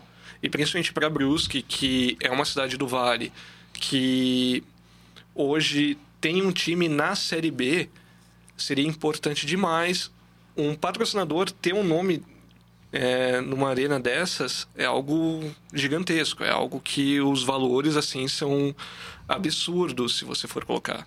Não, é, falando, puxando um pouco isso, é, sobre essa questão da, da arena e tudo mais, tem, tem dois pontos, né? Que uma, tu falou do turismo vários clubes no Brasil, dos maiores, o Palmeiras, entre outros, eles usam as arenas deles são alugadas para shows. Isso pode trazer um dinheiro e shows é. para a cidade. E é um retorno não, não é um retorno não somente no futebol, né? são várias outras vertentes Sim. que podem trazer um retorno para o clube e para o suposto patrocinador que vai investir no estádio também. É, em que a gente tem a, digamos, a gente tem Fenarreco, Fenagip, que podem ser, ficar atrelados com essa arena de alguma forma, usar, utilizar de alguma forma. E outra coisa que tu falou Deixa eu retomar o raciocínio. Tu falou do. Da arena. E da importância. Calma, me perdi. Outra coisa que você falou foi essa questão da, da arena. É a questão do, do nome, tá ligado, né? E agora a gente com o Brusque na Série B. O Brusque tá, vai estar tá mais nos noticiários nacionais. Vai estar tá no, no, passando no Sport TV, na Premier, locais que passam, transmitem a, a Série B. E nesses, nesses locais seria vendido como uma arena van ou arena do patrocinador, que ia trazer. É um nome que seria sendo veiculado à mídia nacional, né? Sim, exatamente. E a arena, ela não é só um estádio de futebol. Igual o PC falou, um, igual tu também falou, Samuel, não são nem só shows. Mas hoje, aqui no Vale mesmo, a gente tem a Vila Germânica, a gente tem a Fenarreco, que são os lugares para eventos. Hoje a gente não tem algo fora disso. E uma arena é isso. Ela é um lugar para uma, uma conferência de moda, hoje de Brusque, de todo tipo de negócio, sabe? E eu posso falar por experiência da arena do Grêmio, é, tem muitas salas da arena que são alugadas para escritórios, para barbearias, para restaurantes. Salas comerciais? Exato, que são salas para visita sabe? Que são torcedores que vêm na cidade, que conhecem o estádio e que tem ali diversas formas Pô, de. deu altas ideias. Tipo, aqui em Brusque, quem é de Brusque sabe que o que não falta é barbearia aqui. Imagina uma barbearia dentro da arena do Brusque, sabe? A barbearia do Brusque. É, seria é a, a barbearia, barbearia do Brusque. Exato. É um negócio que, como eu falei, essa marca que coloca o nome no estádio, o valor desse tipo de patrocínio, ele é inominável, sabe? Porque o que a gente já recebe de turista normalmente, com toda a questão do litoral, a gente estando crescendo no, no meio futebolístico nos últimos anos, isso é algo que já deveria ter sido explorado, sabe? É surpreendente nenhum dos times que estavam competindo na Série A não terem pensado nisso. Hoje a gente tem a Chapecoense, mas a Chapecoense, por mais grande que ela seja, ela nunca investiu tanto nessa parte. Então é algo que hoje o Brusque poderia facilmente fazer por ser uma cidade com fácil acesso do, de turismo, do, da própria população do vale inteiro, não somente da cidade. Ah, e como tu falou, é próximo do litoral. A Chapecoense tem a Arena Condá, que se a gente pegar, comparar 10 anos atrás, o nível dela, a estrutura melhorou Sim. bastante. E aqui na nossa região a gente tem várias cidades pequenas, né? Tijucas, é, São João Batista, Nova Trento. Então, se a gente somar tudo isso a Brusque, né, dá uma população a considerável. A comarca Exato. Brusque, Brusque é né? é uma das maiores aqui, tirando Blumenau, Itajaí. Né? A gente é, conta o nosso vale aqui, Nova Trento, São João Batista, Botuverá e tudo. Então, eu acho que há, há espaço né, para um crescimento ainda maior do Brusque. É que a gente não pega só o Brusque a cidade, a gente pega Brusque a região. E como tu falou antes, tem gente de Blumenau que tá torcendo pro Brusque. E agora a gente vai ter o Cruzeiro, o Botafogo e talvez, quem sabe, o Vasco, o Curitiba é, vindo são jogar. São cidades que não tem time de futebol. É, eu, é. eu vi um projeto, acho que na semana retrasada, sobre Blumenau fazer uma arena tipo, uma arena arena, mesmo não tendo um clube, vamos A nível que o comparar, Brusque tá. tipo, no nível que o Brusque tá. Mas pra fazer uma arena, tipo, a- a- aquela arena. E eu acho um. Porra, por uma cidade que não tem, mas já tá pensando nisso, fica até feio pro Brusque ainda não ter. Se a gente comparar, Blumenau é uma cidade que. Não, que Blumenau é, é três vezes quase. E que ela que é tem um Brusque, né? investimento tecnológico já, já conhecido, né? Tipo, É. Oktoberfest, esse investimento em eventos. Uma cidade mais desenvolvida do que Brusque. É, que- mas aí no futebol não é, tá No ligado? futebol, não. E aí Então, eles já estão pensando É. nessa parte que eles não têm, enquanto a gente tá travado Oi, nisso e, há e muito agora tempo. que tu falou em, em arena, digamos, que saísse esse ano, sei lá. pro- Provavelmente vai demorar mais o projeto. Não, é um projeto, né? Mas Sim. o que, que vocês achariam de Brusque jogando em Blumenau, mandando os jogos em Blumenau? Ah, isso ia dar pedrada em ônibus, né? Eu acho que, assim, é, falando na parte torcedor, não seria legal. Também, não, sei. É, a essa- cidade de um rival que hoje está em baixa, tá em baixa, tá na primeira divisão, E mas aí está em baixa, a levar sabe que vai brigar para não volta, pra né? jogar na tua cidade é, porra. Tanto que o Metropolitano queria mandar os jogos aqui no, no Augusto Bauer, nesse catarinense. O Brusque se mobilizou, a torcida ali, e acabou não dando certo. Por algum motivo não deu certo, É, mas não vai jogar em motivo, Brusque. Sei lá qual. Então, é, aí eu Imagina o Flamengo jogando o campeonato estadual em São em Januário. São João- Exatamente. Não, não ia dar Exatamente. certo. Não tem como. Então, acho que o Brusquense é, prefere jogar em aí eu- Joinville. Aí eu Mas emendo a o, minha o Flamengo e pergunta. o Fluminense não dividem estádio, cara. O Maracanã. Mas Mas, não- o Maracanã não é um estádio de nenhum time. Uma É um é, estádio tipo da patrimônio prefeitura. cultural. É. Mundial, quase. É, Sim. mundial. Então, aí eu emendo a minha pergunta pro Gui, que é, assim, ó, em Brusque. Então, tu acha que é, é imprescindível um, um estádio nesse momento? Tu acha que não, assim, ó, não tem mais para onde correr? Eu acho que chegou um momento, tem que fazer um estádio. Sim. Eu acho que hoje, comum, a gente está ainda com a pandemia e ela vai durar ainda muito tempo, então a gente não tem nem como pensar em voltar a estádios. Mas é algo que é uma oportunidade para o Brusque começar a pensar em investir agora.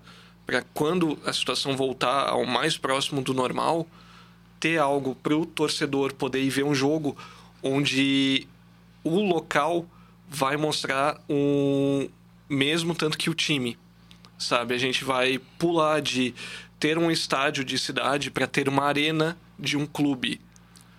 Isso muda o, o patamar mesmo do time. Isso é algo que eu acho que é essencial, sabe? A gente tem no Brasil todo o negócio que um time não é um time sem um estádio, sem a torcida dele ali. Eu acho que é esse o passo que o Brusque tem que começar aí. É se manter na Série B, se manter um time competitivo e começar a desenvolver. Então, Eu acho vamos, que a vamos gente- colocar um- é uma situação patamar. hipotética. Fingindo que não teve pandemia. Brusque subiu para a Série B. Necessidade de estádio. É totalmente importante? Seria enorme, porque você pega Mais do que tu ter um, um plantel preparado para se manter na Série B? Ou o equi- futebol. equiparado? O futebol é essencial. Isso é um ponto que hoje o Brusque ele não pode deixar de ter essa gestão para o plantel em si, que é o que hoje já tem e tem seguro. É algo que não só os jogadores, mas eu também acompanhei notícias que a comissão técnica eles estão expandindo, eles estão trazendo profissionais que são muito mais qualificados. Então eu vi que eles contrataram um preparador físico que vai cuidar de toda a parte da dieta do preparo dos jogadores, toda essa questão, isso já é importante demais, não é?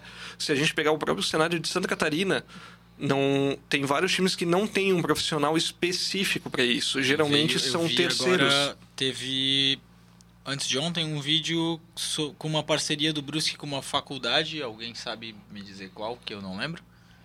Não Vocês vi. não viram isso? Tá. Não. É, o Brusque fez parceria com alguma faculdade e tal. E eles fizeram aqueles esqueminhas da galera pular em cima de um tapetinho pra ver a altura de tipo de salto. Fizeram um teste de corrida com aquelas câmerazinhas Ah, pra sim, ver sim, sim. Foi com a velocidade, tá UFSC, ligado? Universidade Federa- Isso, Federal de Santa isso. Catarina. E eles fizeram esse tipo de treinamentozinho ali e tal, e eu perdi a linha do raciocínio da. Ó. Mas isso Não, é é uma a- forma a que mostra o profissionalismo do é, Brusque. é, a evolução aí do que eles, que eles, é isso aí, que eles vieram é, mostrando agora ali. É, então, tô, na, na tua opinião, essa, essa parte ali do, do continuar, contratar profissionais e tal, tá equiparada à, à Sim, necessidade de um estádio. porque querendo ou não, a, uma arena pro Brusque não seria só um lugar para jogar futebol. Seria algo para incentivar a população a ir assistir ao futebol e ter essa torcida, como eu falei, hoje a principal receita de vamos colocar assim, 15 dos 20 clubes da Série A são torcida, sabe? Tanto que é por isso que a pandemia foi tão forte para os clubes. O, o Brusque ter esse apoio de torcida hoje é fundamental, não só para ter planos maiores de subir para a Série A, de se manter na Série B.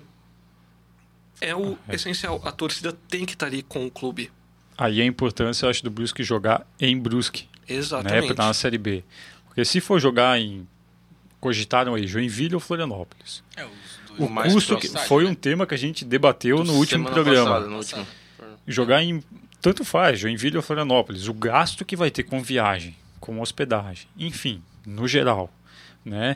É diferente de jogar em Brusque, né? Então, a importância do Brusque jogar em Brusque, em se manter uhum. na Série B, né? seria diferente do Brusque estar jogando em Florianópolis e se manter na Série B? Tu acha que tem uma diferença assim de, de manutenção na série? E, e não só a questão do, do, gasto do Brusque, o gasto de equipe, mas o gasto da torcida. E a questão de deslocamento, como a gente falou no outro, no outro programa. É, jogo às sete e meia numa terça-feira. É. Eu, eu, eu, eu, eu, e o Gui, a gente estava falando em off sobre essa parte do, do, do torcedor ter que ir para outro lugar e a, o clube esperar que ele assine o sócio torcedor sem, e, sem poder ver o jogo por, é um por, ser segunda e terça os jogos, né? É, a gente estava falando lá em off e tal.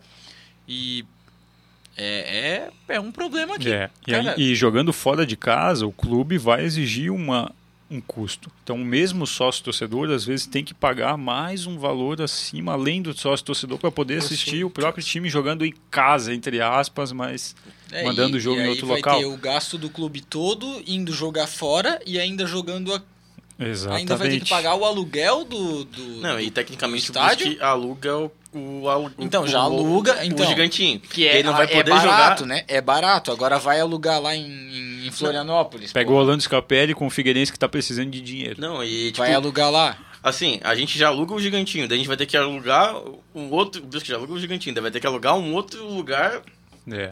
Alugando Já são dois aluguéis. É. São dois aluguéis. Qual daqui tua... a pouco tá, tá igual Qual é, é na, visão, na, verdade, eu acho que daí o, o, o, gigantinho não ia mais não ia mais servir pra nada. Mas tipo, ia, usa... ia, parar o jogo aqui, porque o jogo em casa seria fora. É. Mas às vezes Mas... usa aqui pra CT, Não, pra o, CT, o CT é terreno doado pela prefeitura. O Sim, CT, é... o Brusque paga tipo um impostinho de merda pra prefeitura. Mas não, não tem nada a ver com o gigantinho. O gigantinho tá pra treinamento, pra outras coisas. É, pra jogo, né? O normal. Não compensa.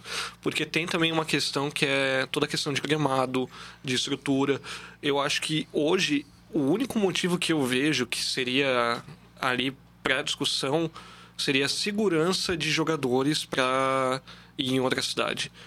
Fora isso, eu não vejo razão para o Brusque mandar os jogos em outra cidade, sabe? Eu acho que, por mais que a não tenha torcida, é o estádio do clube. Hoje é o Gigantinho. Então, essa é a única força que tem hoje o clube jogando em casa, sabe? Ele está jogando no estádio dele.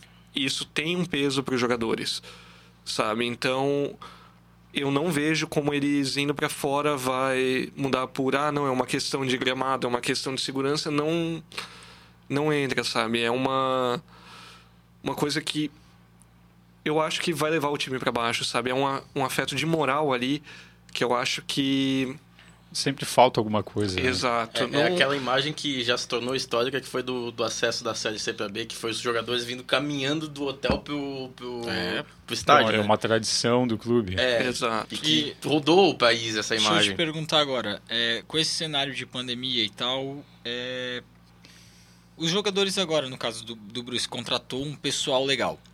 Esses jogadores vêm para cá com vamos colocar assim, um peso a menos pelo fato de não ter aquela pressão da torcida no primeiro jogo. Isso influencia a cabeça do jogador que está vindo de outro lugar, sem torcida, para um clube que ele nunca viu na vida, para jogar sem torcida, que é aquela, aquela pressão do primeiro jogo.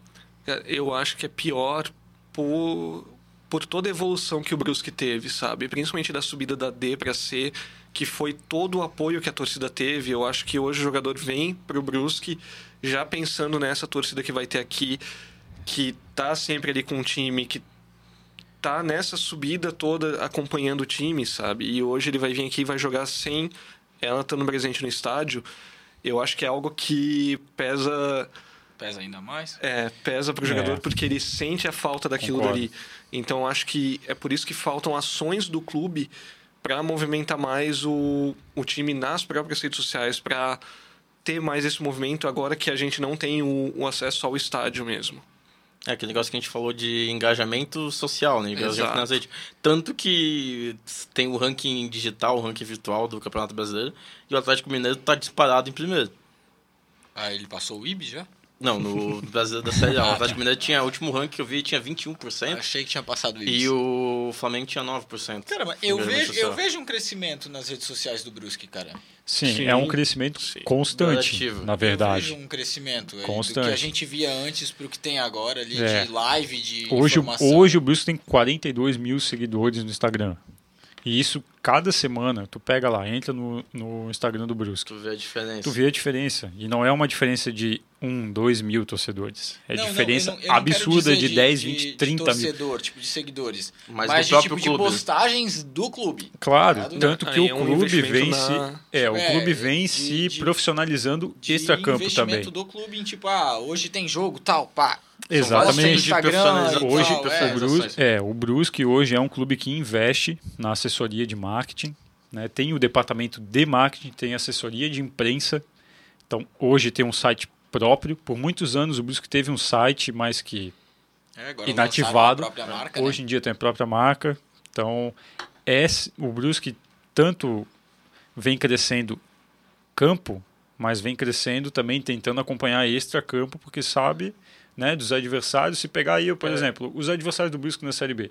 Cruzeiro, os, os já rebaixados, Botafogo. Curitiba. E já Coritiba. Tá na, na- Vasco Pega é o extra agora, campo já- desses clubes aí. Pô, os caras são muito evoluídos. Muito. Né? São clubes de muita tradição. Então o Brusque tem que acompanhar e entender é que agora está né? entre os melhores 40 Não, a- clubes a do Brasil. A gente pega aqui do estado. E falando desse, dessa parte do site do Brusque, o Brusque buscou bastante parceria na cidade e trouxe parceria dentro do site, né? Dentro do site também, né? com o clube de vantagens. Com quem que o Brusque fez clube de vantagem? O clube de vantagens tem vários segmentos aí, né? Do setor né, lojista, de saúde, né? Enfim, hoje em dia as pessoas, enfim, é, a pessoa se associa ao Brusque e não se, não se associa somente ao clube de futebol, né? Tem vários outros segmentos que ela pode tirar vantagem dentro do clube. E isso que eu digo que é o essencial. Isso pra mim que é o, o futebol em si, sabe? O futebol não é só as quatro linhas ali. O futebol, o clube pode ser considerado uma empresa hoje, ele precisa de uma gestão. As quatro linhas estão ali, também precisam ter essa ordem. Só que ao mesmo tempo a maior força do futebol tá fora dali, que é toda essa torcida. E a gente vê aqui por Brusque, sabe? O quanto que pode ser mobilizado para fazer um clube crescer não é só o, o jogo. São todo são tudo que a torcida pode trazer, tudo que o clube pode ali. trazer para a torcida, sabe? Eu acho que esse crescimento do Brusque já mostrou o que, que ele pode fazer. Então agora é o momento dele aproveitar e come começar a solidificar isso mesmo. E, e é um movimento um tanto natural, que a gente falou do crescimento do Brusque, do engajamento, até porque, por causa da questão da pandemia, a gente viu em vários segmentos, tanto até que eh, no nosso aqui, que a gente está no podcast, crescendo os segmentos digitais, mais gente buscando isso porque as coisas pararam de ser tão físicas para serem mais digitais, para serem não presenciais, e é por isso que os clubes cada vez mais têm que buscar essa parte do, do engajamento social, mesmo engajamento social, porque como tu falou, o torcedor não tá lá presente no estádio, mas o torcedor tá torcendo ainda, o torcedor quer o É, clube de tá alguma pelo, forma. Tá pelo rádio, tá pelo, pelas redes sociais, tá pelo. Por onde dá pra ver, tá vendo. E foi o que eu falei quando eu cheguei aqui, que a gente ia começar. Que saudade que eu tava de falar de futebol. Pô, perfeito, E eu cara. acho que é exatamente isso que o torcedor do Brusque sente, sabe? Que saudade que é de falar do Brusque. Que É. saudade que é de comentar os jogos De de, poder. ter É, é, é isso aquele dali, meme sabe? que a gente fala que é, que é a nossa ideia aqui um pouco desse papo de bar, desse papo descontraído. Que tipo, tu chega lá, pô, Mas é isso mesmo. Aí é que tá. É saudade aí, de tá. Quando é, É. aí é que tá, é o. É, Aí Aquele jogo, o jogo do acesso pra Nossa, Série B. cara. Todo mundo há meses, um ano praticamente, sem acompanhar o Brusque. No jogo do acesso, a cidade inteira se mobilizou, todo mundo em algum canto da cidade acompanhando o Brusque. Isso. Ó, e isso vai pra. é, qu- qual é a palavra? As estatísticas? É, vamos, vamos colocar que vai para as estatísticas. Essa ideia do podcast veio no acesso do Brusque, hein? É, isso- Só não constar. vai ficar nos altos. Que, é, pra ficar nos altos, É. isso. E só pra ficar nos altos, É. que essa ideia do, do canal veio por causa do daquele Brusque. acesso, cara. Daquele E acesso, aquela, emo, aquela emoção, cara, que a gente tava com saudade de chorar. A gente acessou essa ideia naquele dia. É, é, era, era a gente conversando por mensagem falando, mano, eu tô chorando aqui, e o outro, ah, eu também, cara. Porra. E é muito disso, sabe? O torcedor se identifica com outros torcedores. Eu acho que uma das coisas que mais cresceu foram as rádios dos próprios clubes. E é o que a gente vê. A gente viu agora com o Palmeiras, com a Libertadores. Os narradores que são torcedores do clube narrando o jogo e mostrando a emoção de um torcedor narrando. Eu acho que o, o próprio torcedor do Brusque, ele tendo acesso a torcedores do Brusque comentando sobre os jogos e falando com emoção pelo clube também muda. É diferente de você ver um jornal do almoço falando, você vê um, É. sabe, um Premiere, um Sport TV falando sobre o clube. Você vê que ali são pessoas que vivem o mesmo que o torcedor e estão falando Ah, mano, aquilo eu dali. gosto, eu gosto pra no caralho do dia do VSR, clube. mano. E hoje VSR que é você um cara tem que essa tem falta emoção. de encontrar as pessoas na rua, no bar, para falar sobre isso, você ter algo para ouvir, para ver sobre isso, já mata um pouco dessa saudade, mata um pouco dessa vontade. Sabe um comentarista É. que eu gosto? É o PVC. O, o cara, além de ser um PVC, crânio porra. conhecedor de futebol, ele é palmeirense roxo. Tem fo... Eu não gosto do Palmeiras, mas tem foto. Não, não tem nada contra o Palmeiras, mas eu sou flamenguista, todo mundo aqui sabe. Tem foto do PVC no estádio do Palmeiras sem camisa, no meio da torcida. Isso é, é incrível, cara. Ó, mas é, é, o, é o VSR que narra ali os jogos da Champions, né? É, ele, ele comenta. Isso, comenta é. É o VSR Não, então, e o. e quem- o quem que narra? Quem narra é o André Henning. O- André mas Henning a, e a o- voz tradicional, tu vai o André Henning, escutar o cara o é jogo que- da Champions O é carequinha, o carequinha da, da TNT Sports agora. Então, então não é o VSR. É, o É, meu malvado favorito. É, é o carequinha cara, do André esse, Henning. esse cara cara, aí. mano, cara, eu, eu fico indignado quando ele narra, velho. Porque parece Web. que ele torce pro, pro cara que tá fazendo gol, mano. Não interessa Ele quem que torce é. pro futebol. Isso, eu- Isso Parece é- que é ele muito torce e, e- e eles te passam uma. Tipo, cara, quando, quando ele, tu tá ouvindo o teu time jogar e ele tá narrando, o teu time faz gol e tu se sente importante, tá ligado? Tu sente que ele tá se importando com aquele gol. é um negócio que eu, como torcedor do Grêmio, sempre desde pequeno, Meu. eu sempre acompanhava a rádio muito. Desde porque... pequeno, porra, faz tempo pra caralho. Exato, eu tô muito velho. Não, não, é desde, desde pequeno, tu é muito grande, na verdade, né? É, tu levou pro lado errado. Mas só. só né, vai. depois tu compartilha, deixa eu falar um negócio aqui. É. Caramba, agora me perdi. É, essa questão de que tu trouxe do torcedor ver o torcedor do outro lado e que às vezes ele não vê com um narrador qualquer. É a questão de, além de se identificar, é saber que é alguém que conhece do dia a dia, que conhece daquilo que ele tá falando, às vezes. Exato. às E ele vezes, te tipo, dá aquela emoção que tu, Não. tu tava com falta. E ele traz a informação que às vezes tu sabe que alguém de fora não vai saber a informação e tu vai ficar, É. pô, ó lá, E esse aí cara fica- tá há tanto tempo. É, e fica aí a nossa menção ao TV Bruscão, né? Exato, que é um, que faz um exemplo de um narração. exemplo que são poucos clubes aí no estado, né? No Brasil a gente tem os maiores clubes aí, mas no estado de Santa, Catarina, a TV Bruscão merece os nossos aplausos com o Sandro, né? O Juninho, o, Baita equipe. enfim, o pessoal todo ali. Então fica o nosso nosso salve aí para o pessoal do TV Bruscão. Salve, É, TV dá, Bruscão. dá até pra fazer um convite. Ah, e Se algum dia eles também. quiserem, Ah, o acompanha. pessoal da TV Bruscão quiser comparecer aqui, Claro. são totalmente convidados. Claro. Super Com bem-vindos. certeza. Se por acaso eles não Sempre quiserem bem-vindos. essa parte, tu corta.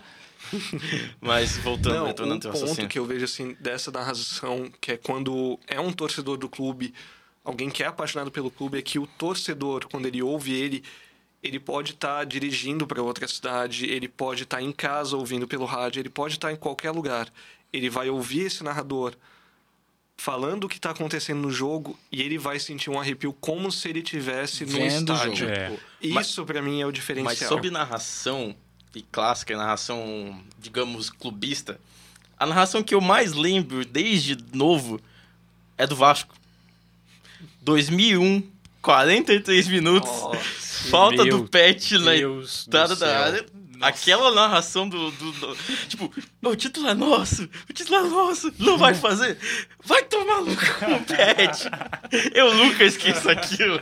Nunca vou esquecer aquilo na minha Não, vida. mano, mas sério, esse- esses tempos eu tava vendo um jogo do. do- era, era Flamengo e não sei.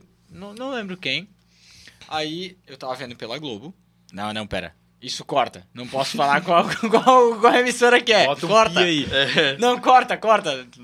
Volta. É, eu tava vendo um jogo é, por uma emissora de, de televisão. E o cara foi falar dos, des- dos, dos desfalques de cada um dos times. Eu não lembro quem que tava jogando contra o Flamengo. Não tem outra emissora de televisão tirando a Globo transmitindo futebol. Cala a boca, velho. É, que é, é, ó, é melhor não falar, tá ligado? Volta, volta, volta. Aí, enfim, eu tava vendo o jogo lá, e aí eles estavam falando dos, tipo, ah, desfalques sobre o Corona e tal. Aí ele falou, ah, tal time, que eu não lembro qual era, eles têm tal pessoa, tal pessoa, tal pessoa. Aí ele foi falar do Flamengo, ele, e a gente tem? A gente, porra? Que, a gente, a gente quem, irmão? Que, que merda é essa aí, cara? A gente tem, a gente tem o quê, cara? Tu é, tu é jornalista, rapaz! Ah, mas tem uns jornalistas. Ô, cadê o. imp-. Não, é cadê. Tem ah, hora que dessa, escapa. dessa emissora aí, caralho. Porra. Tem- Cadê a imparcialidade? Tem gente que Ah, consegue ser gente imparcial tem- e às vezes esconde, Ah, mas tem tem, gente, que, gente. que não dá. Tu Ah, o- sabe o, que a o pessoa. Galvão é um Ah, cara que ele assumiu, né? Que ele é flamenguista, É, flamenguista e dá pra ver pô. quando ele narra o Flamengo, Não, o bicho é, claro. é outro cara, é O outro Neto. cara narrando. O. Neto. Ah, mas Neto não Não tem nem que falar. falar. A, falar. a emissora do Neto é. é- Ela permite, corintiano. ela Permite. É Corinthians. Não, mas é, mas, é uma emissora, isso mas é uma emissora que é clubista. Tipo, você pode falar que você é clubista. Tipo, a Renata Fã, o Denilson. É óbvio que ela é muito mais corintiana. A mas, Renata é muito mais fã, né? Mas é, é uma emissora que Ah, permite clubismo. É, tem essas piadas ruins aqui. Você vai se Você já tá acostumado com a gente. Aham. É, com a gente até, mas com, com, com- com o programa não, mas... Você Tem- é jornalista? essas piadas são permitidas. Você é jornalista? Essas piadas são permitidas. Acontece, acontece. Faz parte, faz parte. Não, mas é isso aí, cara. E eu fiquei, caralho, indignadaço. Como assim? A gente? A gente, pô, a gente, a gente é. É, Eu, escapa, escapa. Pessoal, a gente. faz É, parte. não, o pessoal tem que entender que aqui é. é, aqui o clubismo é, É, liberado. E a zoeira é forte. É liberado. Aqui o clubismo é liberado. Falando de, de clubismo, a gente, já, a gente é clubista com o que a gente já foi bastante clubista, mas é, o nosso estadual, o Campeonato Brasileiro não acabou, a gente ainda tem mais algumas rodadas do Campeonato Brasileiro, duas, no momento da gravação, e tem a final da Copa do Brasil. Só que o nosso Campeonato Estadual vai chegar, vai começar antes do do campeonato do campeonato brasileiro terminar. Começa agora dia 24, tem os primeiros jogos.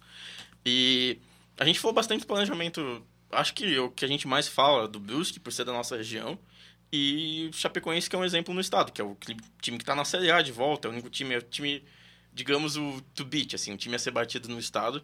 Tanto que foi a final, foi. A final do estadual foi Brusque e né? Chape. E na, na rodada na, do programa passado a gente falou os três principais clubes do estado no momento. Em ordem. Primeiro lugar, Chapecoense. Segundo lugar, né, o- a gente ficou entre Brusque e Havaí, Tá- tá mas ainda meio. mais é pelos títulos, pelas conquistas no ano. Brusque e aí Acho o que Havaí. pelo crescimento até, né? É, Os- é que, É. é que o Havaí tá está o Havaí, O Havaí, ficou, o Havaí ficou na- meio que estagnado. O Brusque teve um crescimento e Isso. tá numa boa fase. Eu acho que pela fase mesmo dá pra colocar o Brusque acima do Havaí. E o que vai decidir mesmo não vai ser nem o estadual, vai ser a Série B em si, do, de qual dos dois que. Quem que Já vai pensou? brigar por quê, né? Já Isso. pensou Brusque subindo e, e Cruzeiro e Botafogo ficando na Série B, Assim, cara? Pode ser opinião de flamenguista, mas eu acho difícil o Botafogo subir.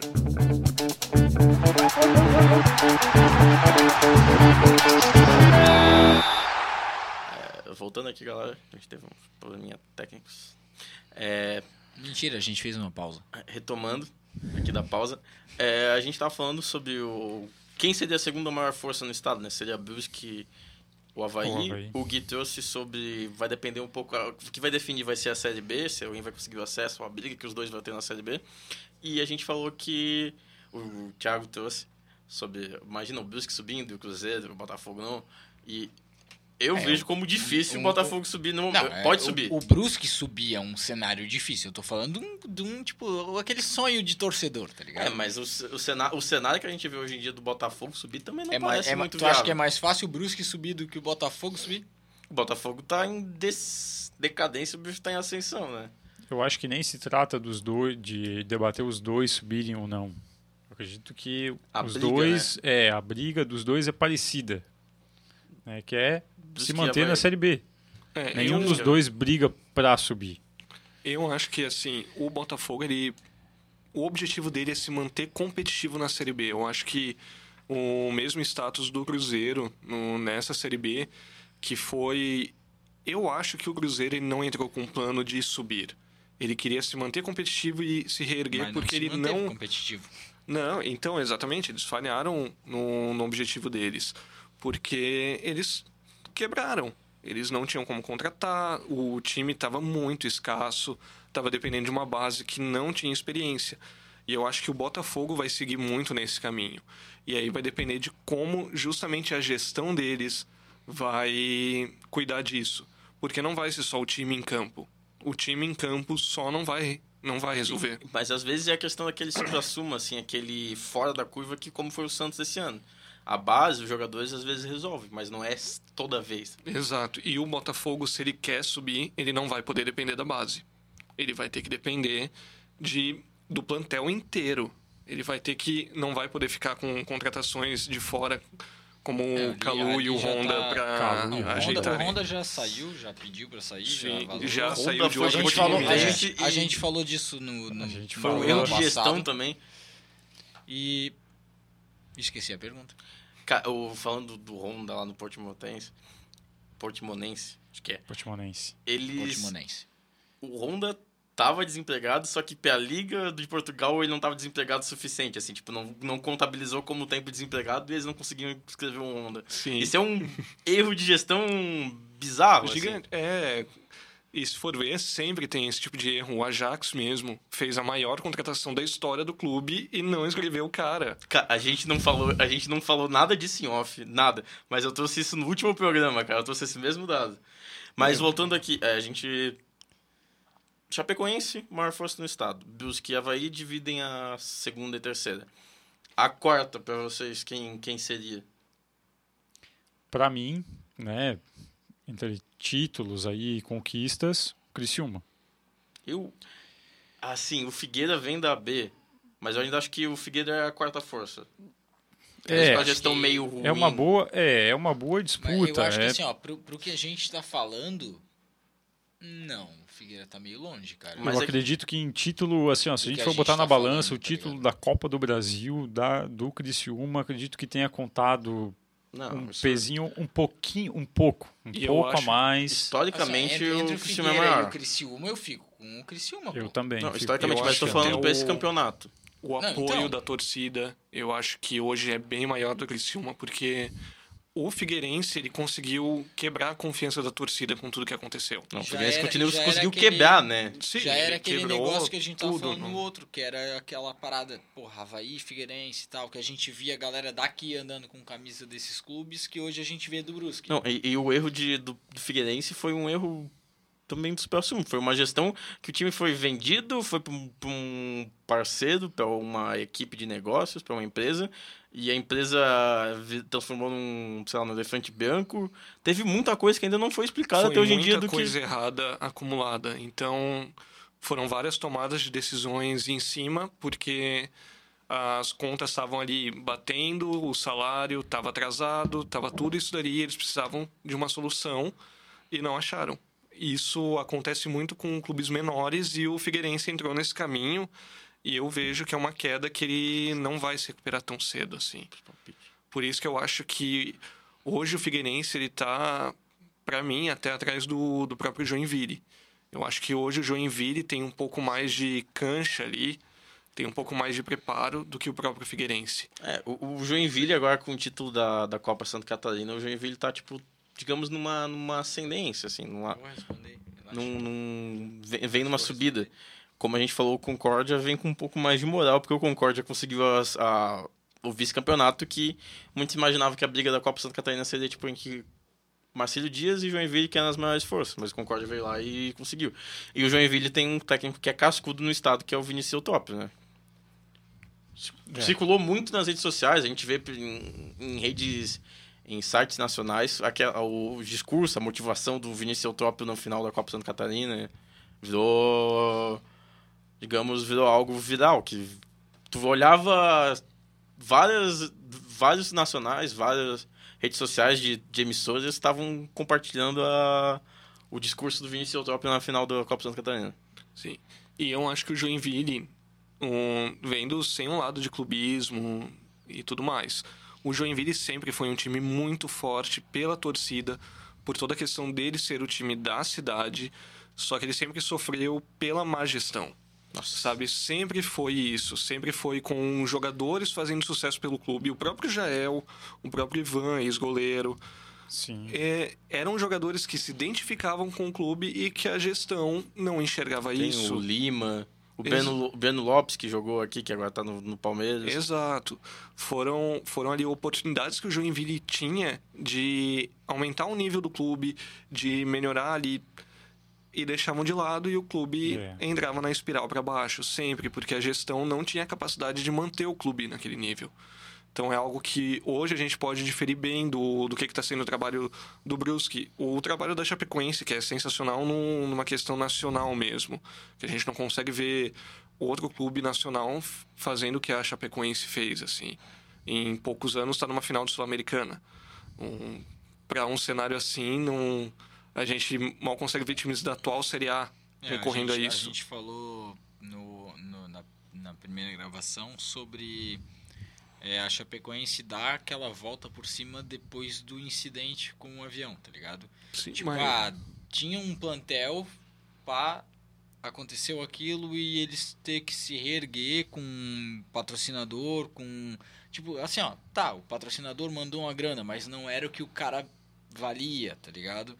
Eles tiveram que se virar com o que o patrocinador, a galera se mobilizou a mandar e eles continuaram com uma gestão e um trabalho pesado e tá aí Chapecoense Série A. Tanto que é Exato. o que a gente falou. A, a gente puxa os assuntos, eles são bem interligados, né? A gente falou antes da, da questão da gestão. Ah, e da gestão de mídias, a Chapecoense é um dos clubes com maiores mídia no, no Brasil. Tu vai pegar as postagens da Chapecoense. Eu não sou, eu sou brusquense, eu sou flamenguista, eu sigo a Chapecoense. E tu pega as postagens da Chapecoense, é milhares de curtidas e engajamento é muito É. grande. Sim. Não se estende só apenas em Santa Catarina, né? O Brasil inteiro e o mundo inteiro. Abraçou, né? Alguns Exato. países, principalmente depois daquela tragédia que aconteceu, o mundo inteiro abra- abraçou a Chapecoense, né? Então, É, tipo, é- é um rival nosso, talvez o maior rival do Brusque no, Atual. atualmente. Mas é um. tecnicamente, né? Tecnicamente, sim. Que tanto que foi, como a gente já falou, foi a última final catarinense. Mas é um clube que, como marca, como clube, transcendeu o Estado. É um clube que ficou maior que isso. Como identidade mesmo. É. Isso. O- a gente pega muito hoje um clube, ele, igual eu falei, ele não é só dentro do campo, ele é fora disso. A Chapecoense é isso. Foi toda a questão do acidente antes disso, tu via a mobilidade para os jogos, era torcida em peso dentro do estádio, fora do estádio. O fora do estádio foi algo que eu sempre achei sensacional, porque não é todo clube de cidades pequenas, clubes menores que É. conseguem fazer isso, que é mobilizar a cidade. E o, o clube internamente pegava os vídeos dos jogadores no vestiário, jogava pra torcida, então tinha essa conexão Isso. A torcida-jogador. torcida era parte do, do plantel ali em campo. É isso que eu falo que hoje, com a pandemia e tudo mais, faz muita falta. É isso. A Chapecoense é um clube que tem a torcida que joga junto com eles. Isso foi sempre a- o principal ponto forte deles. Eles podiam não ter o elenco mais tecnicamente qualificado, mas dentro da casa deles eles eram sempre muito fortes. Não, e- Tanto que a gente vê que tem times da Série A que até hoje não conseguiram ganhar deles. Não, e a gente fala bastante do, da Chapecoense pós-acidente, desse se erguer e ter abraçado, mas o Brasil já tinha abraçado a Chapecoense como clube querido antes do, do acidente. Não, antes, claro. Só É um ficou clube mais forte. simpático. É, foi um clube simpático Sim. pra todo mundo. E É, eu acho que é assim, do- dos clubes daqui, claro, o Havaí, o Figueira já jogaram Série A, mas a Chape foi a que, tipo, jogou a Série A E se destacou, encan- se e, tipo, encantou ali no, no negócio. É, ela se, se diferenciou É, do Havaí tem- e da Chape, que sempre É, tiveram ali o torcedor, no meio. o torcedor do Flamengo, por exemplo, jogava o Flamengo, ele ia torcer pro Flamengo. Jogava Chapecoense contra qualquer, qualquer clube. Ah, que time que tu quer que ganhe esse jogo aí? Eu quero que a Chapecoense, Frequência, ganhe. né? Então, É, e, mas voltando aqui ao nosso estadual, a gente falou do- dos prognósticos para título e para tudo mais. E duas coisas. Prognóstico para rebaixamento e assim, o estadual antes tinha 10 ti- clubes, agora tem 12. A forma de disputa permanece a mesma. Mas qual a avaliação que tem esses, do- desses dois clubes a mais? Para planejamento, para tudo mais e assim, quem que vocês acham que vai ser o possível rebaixado? Sem clubismo, vamos tentar sem clubismo. vamos começar com o Gui aí, o nosso É. especialista. Então tá, sem clubismo mesmo, assim. Eu acho que um favorito pro rebaixamento é um Metropolitano, por mais que eu seja de Blumenau, o primeiro jogo de eu futebol. não quis fazer clubismo, mas. eu juro que eu pensei isso, sem cara. clubismo. Eu juro que eu E pensei olha, isso. Eu digo, o primeiro jogo de futebol que eu vi na minha vida foi do, do Metropolitano, e eu digo que eles são favoritos ao rebaixamento pela gestão. Porque eles têm uma cidade gigante, têm um apoio gigante, eles não conseguem usar isso em campo, sabe? Já fazem anos, anos, anos. Então eu acho que ele hoje é um grande favorito para o rebaixamento. E eu acho que nessa questão de favoritos a ganhar mesmo, a própria a Chape, o Brusque, o Havaí, por ter todo o investimento e por não ter esse intervalo de temporadas, eu acho que eles vêm muito mais quentes para o estadual. Então eu acho que ele vai ser bem mais disputado do que nos últimos E- anos. E tirando, tirando o Havaí, Chape e o Brusque, qual é o cara que tu acha que vai estar ali? Que pode incomodar É, que, Chape, que, assim, Brusque e Havaí. é, que vai incomodar essa galera que tá vindo quente. Cara, que vai incomodar. O Concórdia, eu acho que ele vem com gás. Eu acho que ele vem ali com o vice da, da Copa Santa Catarina contra o Joinville. Eu acho que ele vem com aquele vamos tirar ponto do, dos grandes. É, o sabe? Concórdia- Vamos tentar um empate ali, vamos tentar um. É, eu, e- relembrando a piada que eu fiz semana passada, e o Concórdia. O, e o Concórdia e, e o, e o Joinville, como tu falou, vem parecido com os outros clubes, eles vêm quentes, né? Eles foram os últimos a parar. Na verdade, tecnicamente, a Copa Santa Catarina foi a pré-temporada ou o começo da Exato. temporada pra É. eles. Foi um campeonato curto, com muitos jogos, assim, um atrás do outro, mas Muito que serviu para dar ritmo de jogo para esses jogadores aí. Então, É, eles vão chegar no campe- campeonato catarinense um pouco mais né, preparados do que os adversários. Falando em ritmo de Apesar jogo, da o. Paysandu Bru- subiu? Quem? O Paysandu subiu também? passando Paysandu?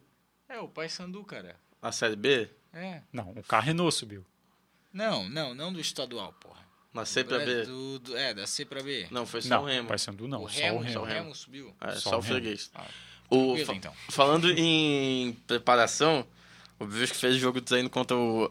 Eu acho que o moleque Travesso ainda vai dar uma incomodada, mas o Brusque fez o jogo treino contra o moleque Travesso e foi Que é goleado. outro time que jogou a Copa Santa Catarina. Acho que ele vai dar uma incomodada, que já vem quente. E o E Brusque... ele vem de alguns campeonatos jogando bem o catarinense. Então é bom dar uma olhada agora quando não vai ter essa pausa, que geralmente também o que mexe nessa pausa são os desfalques. Que a maioria vinha da Copa Santa Catarina já com o time feito e, E os grandes tiravam É, ali aham. algumas peças. Então isso sempre bagunçava um pouco. Agora a gente vai ter um- uma que não tá tão desfalcada, que os times estão vindo praticamente do jeito que vieram da Copa Santa Catarina. Então eu acho que isso dali pode aumentar um pouco a Então, eu competitividade acho que também. vamos ter um, um equilíbrio um pouco maior que no último ano nesse campeonato catarinense. Times considerados favoritos tendo que prestar um pouco mais atenção nesses clubes considerados menos favoritos para não perder ponto contra esses times aí. Isso, eu acho que o empate vai ser aquele empate que vale ouro para esses, pra esses times, assim. E se bobearem, é aquele negócio. O Figueirense, eu acho que ele tá muito na risca também, porque eu acho que ele tá vindo de uma desmonta mesmo. Então eu acho que ele não vai conseguir se montar a tempo pro catarinense. Eu acho que ele vai sofrer muito no começo. E por ter todo um carinho pelo clube também, por ter acompanhado ele por muito tempo na AA, eu espero que ele não lute ali pelo rebaixamento, Cara. por algo assim. Mas eu não. Pra gente é algo bizarro ver o Figueirense na... A gente É. comentou semana passada, é um algo que a gente não tá acostumado a ver o Figueirense na Série C. É surreal. a gente comentou, se a gente botar 4, 5 anos atrás, aí quem imaginava o futebol catarinense estar nesse cenário hoje em dia? Inversão de, É, de papéis a e de valores, galera né? grande tá caindo, a galera que era É, depois pequena, de ter três representantes na A, né? Que era Quatro, a um- gente chegou a ter quatro. Foi Havaí, Chapecoense, Joinville e, Fi- e Figueira. Chegamos a ter quatro há alguns anos atrás, É, não vou lembrar o quando. Criciúma, uma época que a gente falou Não, não, sobre mas o foi Walter quatro- Minhoca antes. Foi quatro no mesmo ano. Era só pra Criciúma- citar o Walter Minhoca, relaxa. Falando em Walter Minhoca. Criciúma e possibilidade de Tu rebaixamento. lembra do Walter Minhoca, cara? Aí, ó, Ah. caralho, alguém... Não, não lembra? Walter Minhoca pelo nome. Eu não lembro da cara dele, mas só que Mas o tu- nome. Walter Tava, tava no, tava, tava no PES, cara. tá- ele tava no PES, cara. É, o PES, é o mesmo motivo que no vem PES, cara. Aí, Então, ó. alguém sabe do Walter é. Minhoca. Mas alguém lembra, não é só eu, Walter Minhoca, se Falando você em estiver Walter ouvindo. Minhoca e interminável. E o Próspera com Paulo Baier como treinador. O inventor Eita, do futebol. O inventor do É. futebol. É, o Paulo Baier não dá pra duvidar dele nunca, né? Eu acho que vai ser uma mas das se atrações do campeonato, certeza. É, a galera vai ver pelo ainda, Paulo é Baier. Mas assim, mas assim, com todo respeito à Série B e Série C, né? Não dá pra gente tirar como parâmetro É um nível o diferente. título da Série B ou da Série C com a Série A. Então agora eu acho que a gente vai conseguir vai ser ter um parâmetro um pouco maior do que é o Paulo Baia como treinador. Sim. Eu acho que ele ainda tem muito a evoluir, porque ele tem uma noção de jogo, obviamente, que é gigantesca. Claro, ele criou futebol. são, são 150 anos ali, ele tem uma noção de jogo. Baita É jogador. o- Baita jogador. É, o Ceará é o, o, o Vozão, o Carreno é o bisavô e o Paulo Baier é, é o Adão do futebol, né, cara? O Paulo Baier, o Paulo Baier é o Nosferatu. Cara, é o Adão. do E, e é uma coisa parecida, tipo, todo mundo tem um carinho pelo Paulo Baier desde a época do Tigre. O Tigre eu acho que foi o time que. A época da Copa do Brasil, e que é mais velho que a gente. E o Paulo Baier tava no futebol na época do Walter Minhoca, irmão. O Paulo Baier eu acho que foi o. Jogaram o, o, juntos O até. Paulo Baier e o Tigre foi o primeiro time que fez algo parecido no estado com o que a Chapecoense fez, É, mas. Paulo Baia foi campeão com o Criciúma na Copa do Brasil, Não, campo- se eu não me engano. Não, a É, Copa, cara, do, Bra- né, a Copa do falando- Brasil do Criciúma foi com o Filipão, lá em 90 e pouco. E se eu não me engano, foi em cima de quem? Grande Filipão. No? Grêmio, né? Ah, Ó, agora, agora virou Acho que foi em Grêmio. 92, Ah, alguma é, coisa sim. assim. é, É. precipitando aqui. O Verdade, Paulo Bauer, verdade. Paulo Bauer, acho que ele foi campeão da Série B com o Criciúma. Que é porque o Criciúma subiu. Ou era- a gente não sabe que o Paulo Bauer tava lá em 92, 93, que ele é criador de futebol, né? O Paulo Baia estava em 92, estava no, no primeiro título lá do, É, que da era seleção brasileira ali. na Copa do Mundo. Não, mas o Paulo Baier, o que eu acho que mais falta pra ele é uma questão de liderança, porque no campo ele era o Paulo Baier, ele era a referência dentro do campo. Mas eu acho que a liderança era o que faltava nele, que era ser aquele cara que bate no peito, que fala. Isso dos jogos que eu acompanhei dele era o que faltava, sabe? Ele passar isso que ele sabe pro time, pros jogadores, principalmente na hora do jogo. Tá falando como técnico do Como Paulo técnico, como Então, técnico. comparando, é- mal comparando, o Paulo Bauer é tipo o Lampard? É, acho que o Paulo Baier é um pouco melhor que o Lampard. O Lampard, fez, o Lampard tirou leite de pedra, e aí quando ele tinha um Camaro, ele tinha uma Lamborghini na mão dele. Ele não soube dirigir. É, É, mas então tu vê um futuro promissor aí no Paulo Baia. Sim, eu acho que. Eu acho que ele tem ali uns bons anos ainda pela frente. Eu, eu, eu quero, eu, quero agora. deixar, eu quero deixar um adendo. ele é novo. Eu quero deixar um adendo é, e um carinho especial pro Paulo Baier. Pensei que ele ia mandar pro Walter Minhoca. Não, o, o Walter Minhoca, o Walter Minhoca, ele, ele já sabe. Eu falei que se, se esse vídeo, ah, se, o, se o, o passado chegar no Paulo Baier, é pra ele mandar um, uma camisa autografada que eu Nos quero. próximos programas aí tem um É. quadro do Walter Minhoca. É, eu, eu, eu, eu vou, eu, vou, eu vou programar isso, cara. Eu vou deixar. Não, mas o vocês lembram aqueles quadros que- desse campeonato catarinense? eu vou, eu vou deixar um Aqueles adendo pro Paulo que tinha Baier. na TV antigamente, tipo, onde está? O, baú do é, esporte. O baú do esporte. Não, não. Ó, isso é direito- direitos autorais, cara. Corta isso aí, cara. É, eu quero deixar um, um- uma atenção especial pro Paulo Baier, que é o. Com muito carinho, o, bisavô do futebol daqui. E se por acaso esse vídeo chegar nele, a gente quer você aqui, cara. Você aqui. É, eu gostaria de É, deixar a gente outro. quer saber como é que era o futebol com, couro de cabra. Não, isso é uma brincadeira. Eu gostaria de deixar outro adendo, que eu, além de torcedor do Bruscão, sempre acompanhei o Atlético Paranaense. É, fanático. teve um jogo, é, teve um jogo, o Atlético sempre teve a tradição de que quando o jogador estava machucado, ele ia para a loja do Atlético para dar autógrafo e tirar foto com os torcedores. E no fatídico dia, Você conheceu eu estava Baier? lá assistindo o jogo do Atlético Paranaense contra o Goiás, ex-time do Paulo Baier. Paulo Baier machucado. Tirei uma foto com o Paulo Baier no seu início de carreira. Não, carreira já estava no final. Ídolo máximo do Ah, no final, no final, E- que- que- o Paulo qual, é o final? Qual é o então- final? Paulo Baier é ido por Então- onde passou, né? Goiás, Atlético Paranaense. Foi onde passou o. Palmeiras, todos Não, os times fa- aí. ô, falando em Palmeiras, esse foi o único momento que o Palmeiras encontrou o Bayern na vida.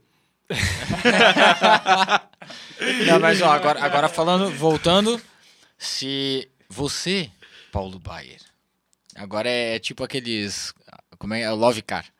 Se você, Paulo Baier, está ouvindo isso, está mais que convidado para vir para Brusque, É, aqui bem pertinho do Augusto Bauer, quase primo, porra.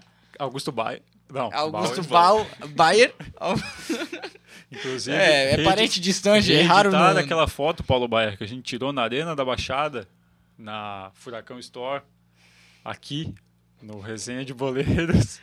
Pô, É, pode ser um, ó, dia, um dia que tiver próspera. 10 anos Um depois. dia que tiver próspera e Brusque. Não, ah, mas sério, tá mais convidado pra gente trocar aí uma ideia sobre tudo que tu ser passou um na prazer, tua vida, cara. e Vai, Vai ser o auge nosso aqui, o inventor do É, futebol. no nosso caralho, mano. Já pensou isso? É, tá- desde quando. da expectativa dele agora também com Próspera, né? é, desde, Não, desde quando eu acompanho E ex, futebol. eu tenho ex, o Paulo ex treinador tá do Brusque, né? Ex-treinador do Brusque. É, verdade. Caiu. Foi, teve a passagem por aqui. Exatamente. Ô, PC, quer trazer a- as últimas notícias da contratação do, do Bruscão?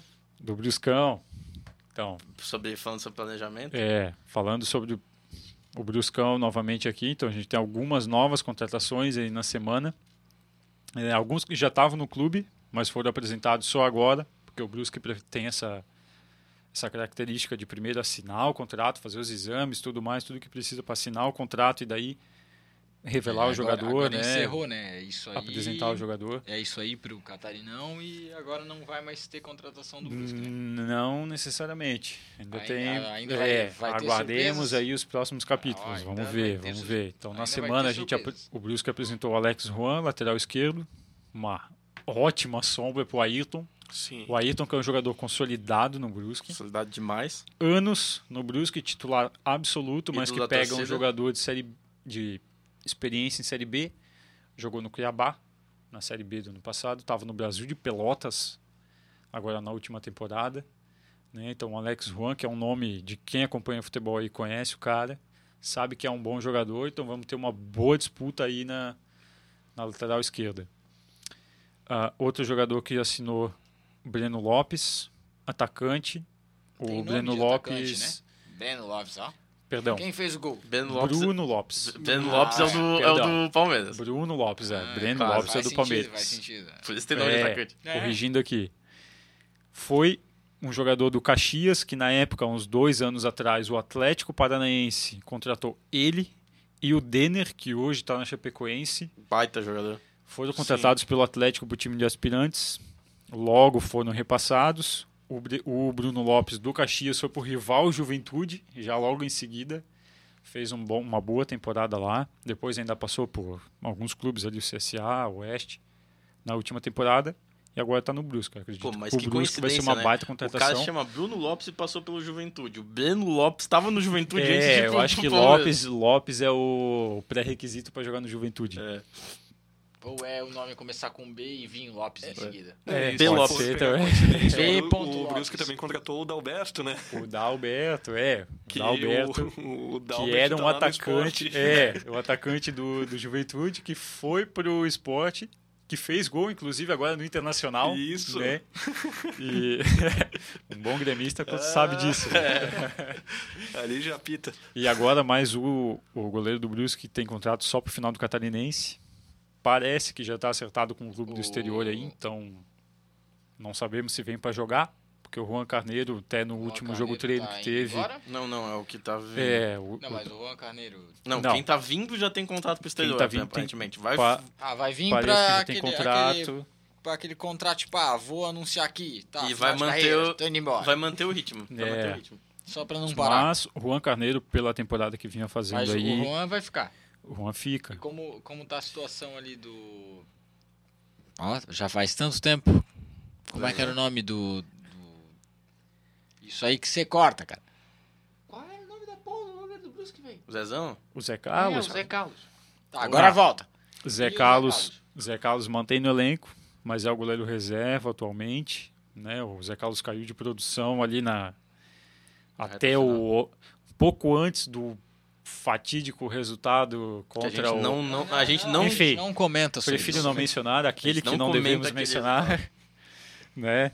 Então, o Juan Carneiro ali, apesar daquele placar ainda atuou bem, desde lá vem sendo É, goleiro na real, titular. se não fosse por ele, acho que teria Mas- sido 3x0, As, né? un- as únicas goleadas que a É. gente comenta aqui é o 11 a, a 0 do... Do Carrenou. Do Carrenou.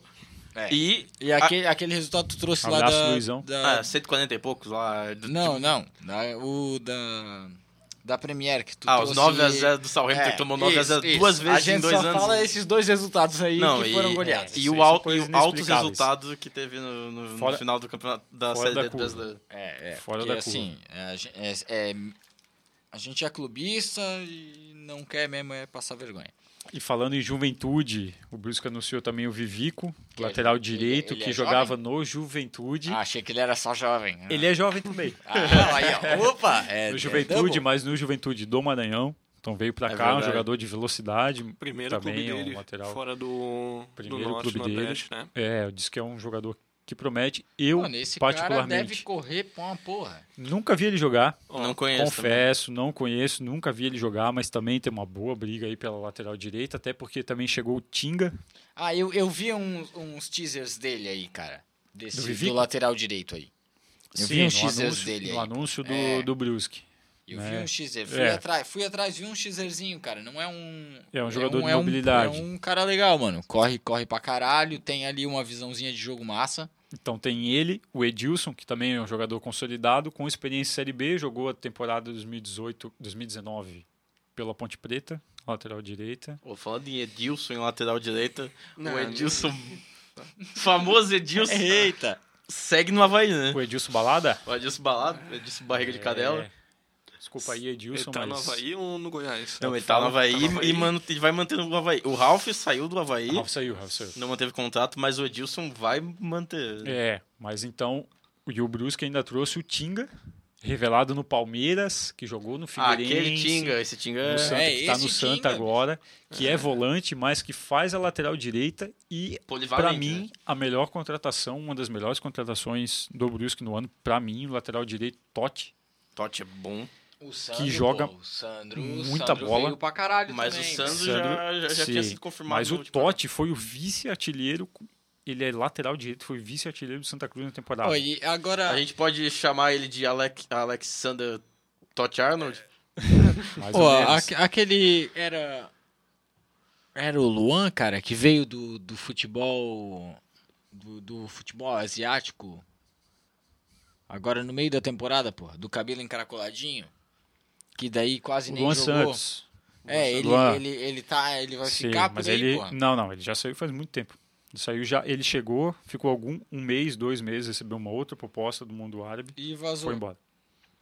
Pô, ele, ele nem embora. chegou a estrear porque ele não tinha sido, Não. ele não tinha sido inscrito no campeonato, não podia jogar. É, Ele foi pra tipo confessar, Honda. eu nem me lembro se ele chegou a estrear. Eu sei que ele não, chegou, ele, não, ele, ele machu... não jogou, ele não ele, jogou. machu... ele chegou, ele machucou. E, se eu não me engano, não chegou a jogar mesmo. Ele não Daí jogou, recebeu uma não, proposta lá de um time rival do dele anterior lá e foi Porque, embora. cara, isso foi umas oito rodadas pra menos ainda do, do final do campeonato. É. Que ele foi, que ele foi contratado e ele não estreou. Aí trouxeram o índio, pá. Índio o- que o- fechou é. com, a, com o Criciúma essa semana. É. Ah, o índio foi também. É, era uma e o galera. Denis. E o Denis que veio- fechou com o Uberaba.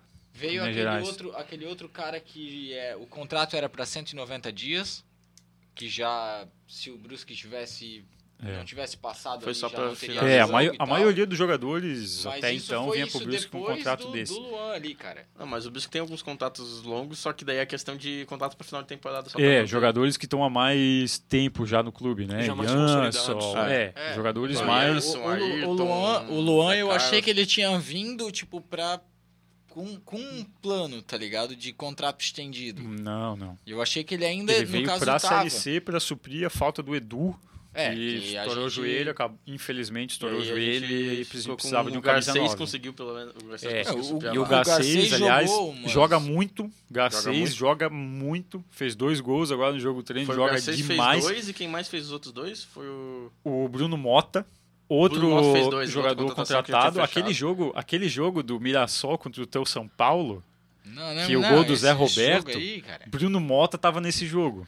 Aquele, aquele jogo que o cara Ele, foi ele, contratado. ele, como flamenguista, fala do teu É. São Paulo, mas isso é raiva por não, por não, não sou por- flamenguista. Pelo Mirassol ganhar e o Flamengo não. Não isso é sou- raiva do flamenguista. Não sou Tá flamenguista, É mas o é que o Mirassol ganha do. São Tá Paulo, ligado? mete Ali, ó, 6 a 0 no é- Palmeiras. é- essa- essa- ganha de todo mundo. Isso aí, cara. isso aí é raiva. ó. Cara, O até o Mirassol- ganha do São Paulo e o meu Flamengo não. aqui, tá é Mirassol, cara. Campeão da Série D 2020. Essa é tá a raiva do parecendo cara. o Facincani naquele, Não, naquele eu- áudio do Palmeiras contra o É, a Água cara, pô, Santa. não pode falar de São Paulo, o cara fica bravo. Não, não é que não pode falar de São Paulo, mas tu tá falando. Ah, o Mirassol que jogou contra o teu São Paulo. mas- Quando o teu Flamengo tiver time pra Desculpa. ganhar do meu São Paulo, Mas eu o não sou Mirassol Flamengo. tem.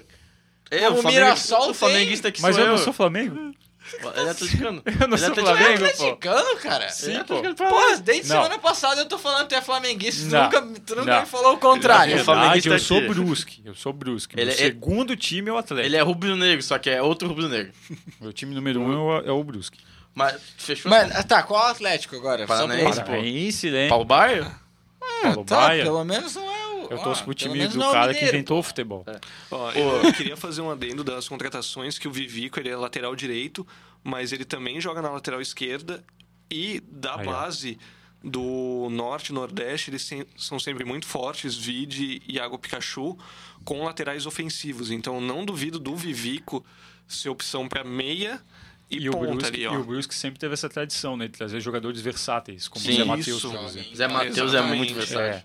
E Agora o- trouxe o Tinga, o Vivi. É, e tem mais um jogador também que é o Andrew, ex-atacante do Criciúma, revelado no Criciúma, que jogou a última Série B pelo Paraná Clube. Bom jogador, pelo que, que eu sempre acompanhei e conversei com os torcedores do Criciúma, foi um dos principais jogadores do Criciúma, na verdade, um dos únicos que se salvou do último campeonato catarinense. E agora o Brusque trouxe ele, então acho que é um bom. Acho bom que é- reforço essas contratações, aí. tudo que a gente Assim, falou, são. Botando assim, ó, numa, numa, numa prateleira. Tá na mesma prateleira do Walter Minhoca?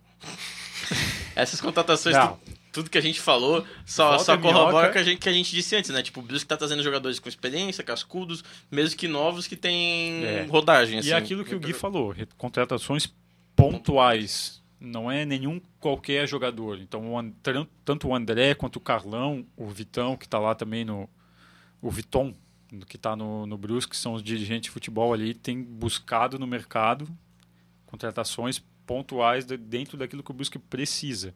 Não só para compor elenco, é jogador que vem para brigar por posição, fazer sombra e para aqueles que são titulares hoje, Ter aquele exigir medo, né? mais ainda deles Ter para aquele medo ter de essa perder o disputa. lugar É, no, no sombra, clube, sombra. Então agora acho que pro Brusque isso é a melhor E, coisa. e o Brusque precisava encorpar o elenco pela Série É. B, né? Que é outro. Não, agora, coisa. agora É sim, é, outro é, é aquele negócio. Se tu trocar um pelo outro, não vai mudar É. drasticamente. É um cara que sabe fazer a mesma Segue a coisa. mesma é, é, de eu jogo gostaria- ali. é, vai gost- fazer o mesmo gostaria- trabalho com a mesma seriedade, não é um moleque, não é um cara que vai entrar sem saber o que fazer, é um cara que vai entrar sabendo qual é o propósito E- dele dentro e de é campo, outro que nível de exigência, o né? bagulho E que quer mostrar o e futebol. que quer mostrar Quer o serviço, mostrar, porque até tá no porque o- banco. Porque o Exatamente. Brusque hoje é uma grande vitrine.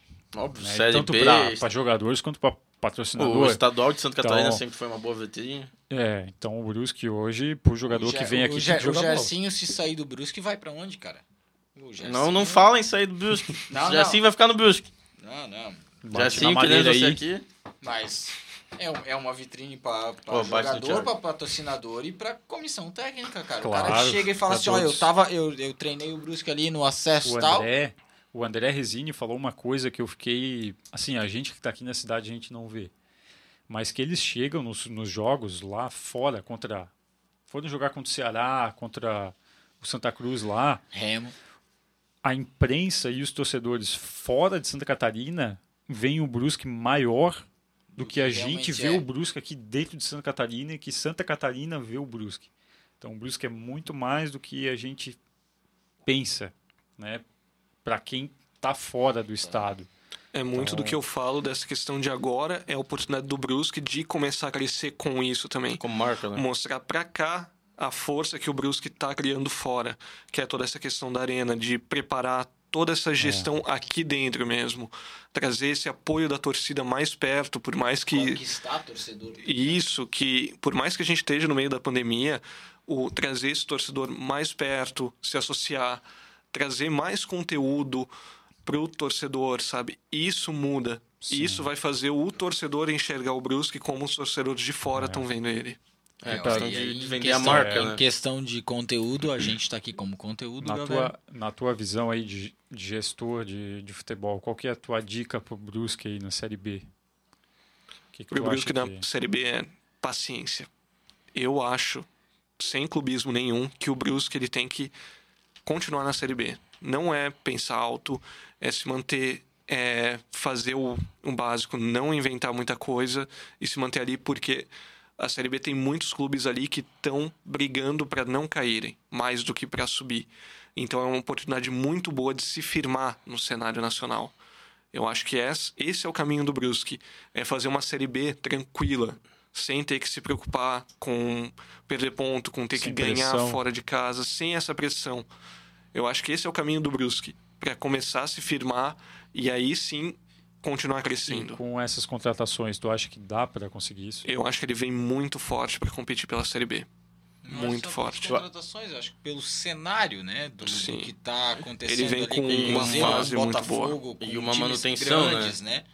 Um Manutenção de trabalho, de elenco, elenco. acostumado a jogos É, grandes. Eu né? acho que o o que eu sempre vi bem no Brusque, independente com fase boa, fase ruim, tudo mais, a defesa do Brusque foi sempre muito sólida. O Jansson na defesa, eu acho Joga que é um muito. zagueiro Joga sensacional. demais. Eu acho Sobe que é- bem, apoia bem. É um jogador que a manutenção dele no Brusque está sendo sensacional de manter esse jogador. Os goleiros, independente de se era o Zé Carlos, se era o, o Juan, eles estão mantendo a mesma pegada. Eu lembro que tinha o Dida também, Dida que também. também mantinha muito, mantinha o nível. O Dida, o Dida basicamente goleiro. virou um, o Paulo O Dida- Baier, né? Do, o Dida fechou com o Isso- metrô agora. É. Mas o É, Dida. tava aqui já E Ah, mantinha o mesmo nível sempre. que- É, é, que sempre teve aquela briga. Regular, regular. É. O Ayrton na lateral esquerda era sempre um jogador que o time po- podia depender dele. Eu, assim, vendo por termo técnico, de ter pego análise de desempenho dos jogadores, de ver essa parte de gestão, de ver tudo isso dali, eu sempre vi o Brusque um time sólido na defesa, que tinha jogadores que conseguiam apoiar e que o que dava o destaque do Brusque eram os talentos individuais. E- No ataque ali, que foi do Pirambu, é, agora com o Thiago Alagoano. E o Pirambu Voltou tá o volta, Pirambu. né? Isso, o que é muito e bom. Tá aí de novo. E eram O esses jogadores Pirambu que iam voltou. fazendo a diferença, sabe? Não, e o Então, Brusque, além de defesa, sempre teve um- um- uma característica forte do Brusque que foi a volância.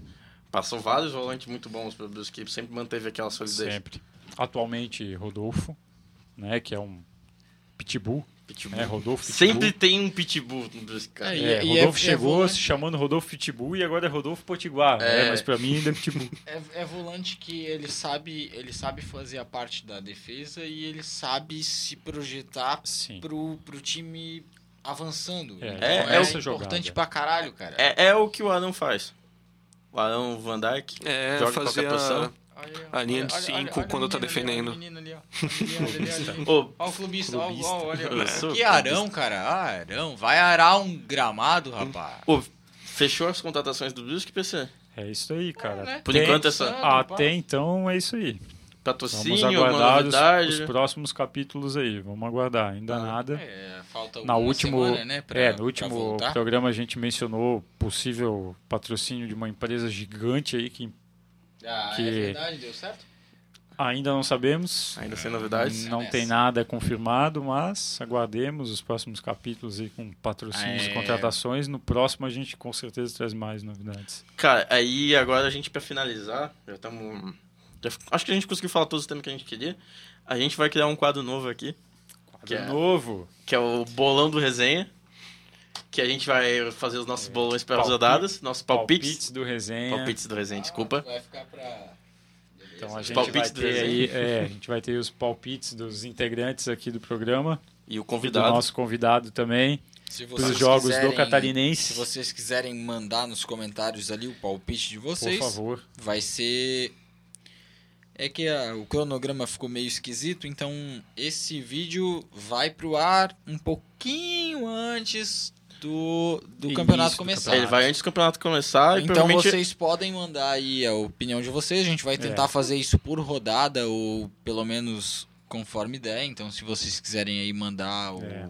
o placar de vocês. Provavelmente aí a rodada do Brasileirão já vai ter ido e a gente vai conferir os nossos resultados. É. E a rodada do Catarinense ainda vai. A primeira É, rodada do o- Catarinense a, ainda vai. pri- a Então. prioridade é a do catarinense. Então vocês Deixe, mandam é, aí pro deixe catarinense. nos, nos comentários aí os palpites pro Campeonato Catarinense por rodada. Então, primeira rodada, busquem lá a tabela do campeonato e deem o vencedor do jogo. E aí a gente, no final do campeonato, aí vê se a gente, O que a gente faz. É, a gente, a a gente gente faz, vai se a fazer gente um. premia alguma coisa. Entre nós, quem é o campeão? Ó, a, gente, a gente pode fazer assim, ó. É, já que o, o papo foi nós três, a gente faz a competição entre nós três, o convidado palpita. E A gente faz um ranking do convi- dos convidados, não, é, né? Não só Teremos dos convidados, convidados. A gente deixa a galera aí que comentar no time dos convidados. Pode ser. É Mas- aí. E aí a gente faz um sorteio de um prêmio, então. Tu- Pode ser? Tu vai começar, PC? Vamos, vamos começar com o nosso convidado. Né, o cara, lá, manda o jogo e. cara, é, vamos começar aí com os palpites do Campeonato Catarinense ou Brasileiro? O que, que vocês Catarinense. preferem? Catarinense, começar? Catarinense, primeira Vamos, rodada. vamos, vamos Cara, vocês querem fazer o Catarinense? palpite de quem faz, quem passa na Champions também? Podemos fazer depois, cara. Só pra gente palpiteiros aqui. Mas esse não. Vamos lá, vamos lá. Esse não, esse não vale pro ranking, gente. É, Esse não, Isso aí é só pra, Esse é só pra. Né? Por diversão. só pra rivalidade aqui. Porque quando sair também já vai ter passado essa. É, Não, mas é quem já passa, né? saber. É, Né? essa. É, ainda mas vai ter do, é dois jogos, cara. Sim, é sim, um mano. agora e depois a gente Ah, vai. verdade, vão ser o- A dois jogos vai novo, começar né? agora. É, mas começa amanhã, né? começar. É, vamos lá, vou puxar aqui. Vamos começar com o Gui, então. Vamos. Vamos Ca- lá. Cada um vai, vai ser É, a mas, rodada toda ó, pro tu- Gui ou não, vai... tu- Não, vai cada um lançar- vai falando catarinense. Se o Tu Gui fala os dele... Tu vai lançar o jogo. Ah, Brusque e Marcílio, que é no caso um jogo. Ca- Todo mundo vai dar o seu palpite. Isso, Daí tu isso. lança outro jogo, Isso. tu vai dar o seu Isso aí. palpite. Mas então, sempre que vai começar aí. Gui. Vai lá. Eu vou anotando aqui. Próspera e Joinville. Eu acho que o Joinville leva. Pera aí. É, É, o contigo, placar ou. Não, é Só só quem ganha. só vitória? Porque senão vai ficar O Joinville. muito... É. Aquele esqueminha lá que, que o pessoal costuma O fazer. jogo, É o contigo, jogo Sam. é em... Próspera. Em Criciúma. É contigo, Sam. Vai pra lá. É, cara, eu voto no Joinville também. Eu também vou de Joinville. Eu vou de Próspera. Só pra ser do contra, né, Não, é porque Só em porque se casa, ganhar, ganha cara. sozinho, né? É por... Não, é porque é em casa. Mas o, o Joinville vem um pouco embalado. Vem um pouco embalado, né? mas vocês não sabem como é que tá o Próspera. Ele é próspero, cara. Mas Vocês não sabem. O Joinville eu acho que tá com um É, pouco mais de... Thiago aí, lembrando do... Eu moral vou Paulo Baia. Eu- aí, ó. Viu? Quando eu, quando eu falo, eu falo, cara. Vocês vão me agradecer por isso. Segundo jogo, segundo jogo. Marcílio Dias e Brusque. Em Itajaí. Em Itajaí. E aí, Gui? Ah, o Brusque passa fácil. Esse ano eu acho que não Eu, tem eu, como eu ser ouvi um nice. Ali, eu ouvi um nice. Eu sou Brusque 4x1. Não, O, Cara, resu- o chuto- resultado Eu, não. eu chuto não. que vai ser um 2-1, 3x1. Brusque... O resultado não é Thiago, necessário. Brusque- tranquilo, mas que vai é, dar aquele Mas eu acho que é Brusque 4x1. Brusque suave 3-0. Então, se tu também. quer mandar essa, 3-0. Pode Vai ser Não precisa ser tranquilo, 4 a 1. mas... essa, essa é só entre nós três, então. Bota Não, o é. resultado aí. Não precisa Que ser é um 4 bolão a 1, só nosso. 3x0. É. 3 gols de diferença. Igual. Mas Tá bom. não, não tem um de, de ré. Esse aqui eu acho que... Tá. Ainda conta pra goleiro menos vazado. Havaí e Vamos lá. Juventus. Eu acho que o Havaí leva. O Havaí tá fazendo É um em trabalho casa? legal. Vai em casa? Havaí em casa. Eu tô sempre falando em Ah, casa. tá falando na ordem? Pô, confia no pai. Samuel. Havaí. Havaí mantendo Eu vou de Havaí também. Acredito muito no Havaí. Acredito que o Havaí vai Então, incomodar. Eu Havaí acredito essa que o rodada. Juventus também vai incomodar, mas primeiro jogo não, não vai achar. Thiago. Eu acho que é um jogo bom pra surpresa. Então, unanimidade aqui. Eu acho que jogo Havaí. bom pra surpresa é esse aqui, ó. Criciúma e Ciro Luiz. É, eu vou de empate. E Era essa a ficou minha no questão. muro. Dá pra ir de empate? Tá? Ah, então eu quero mudar meu voto de antes pra empate, mano. Já foi. Já foi, É. já foi. Próximo, o Samuel ali, como é que é? Criciúma, cara. Eu vou de Eu quero mudar o do Havaí pra empate. Benefício convidado. É.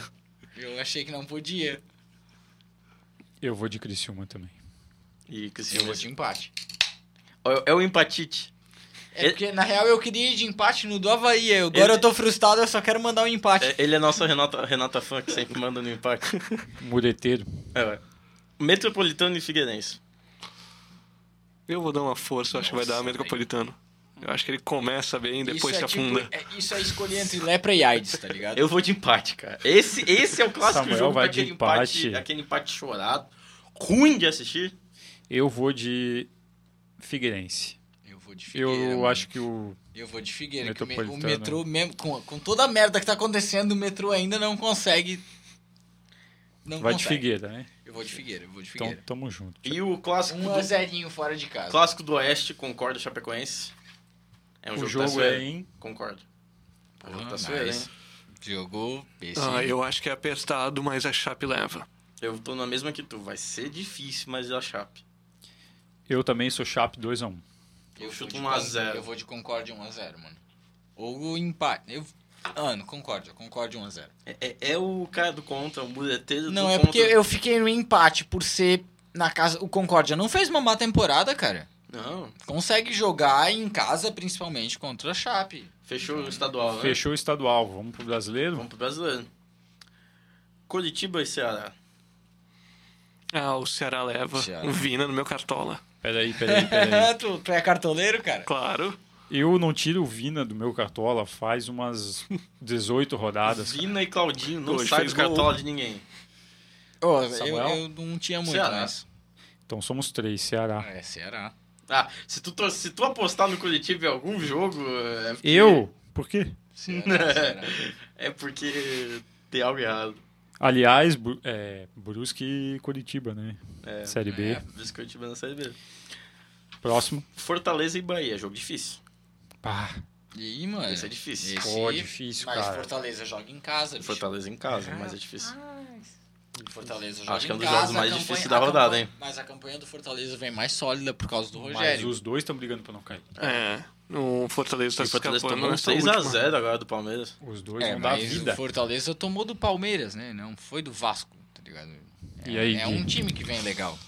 Ah, eu vou de Fortaleza, porque eu acho que o, o Bahia não se salva mais, não. Eu acho que ele tá ali brigando com o Eu Vasco. acredito também.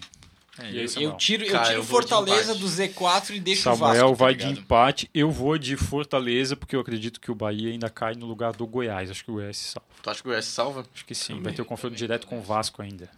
Tem na É, última, eu eu última rodada Fortaleza. Goiás e Vasco. Fortaleza. Thiago vai em Fortaleza? Vou no Fortaleza Vai e ser- ainda mando aqui, ó. 2x0 Tá. com gol do Wellington Paulista, cara.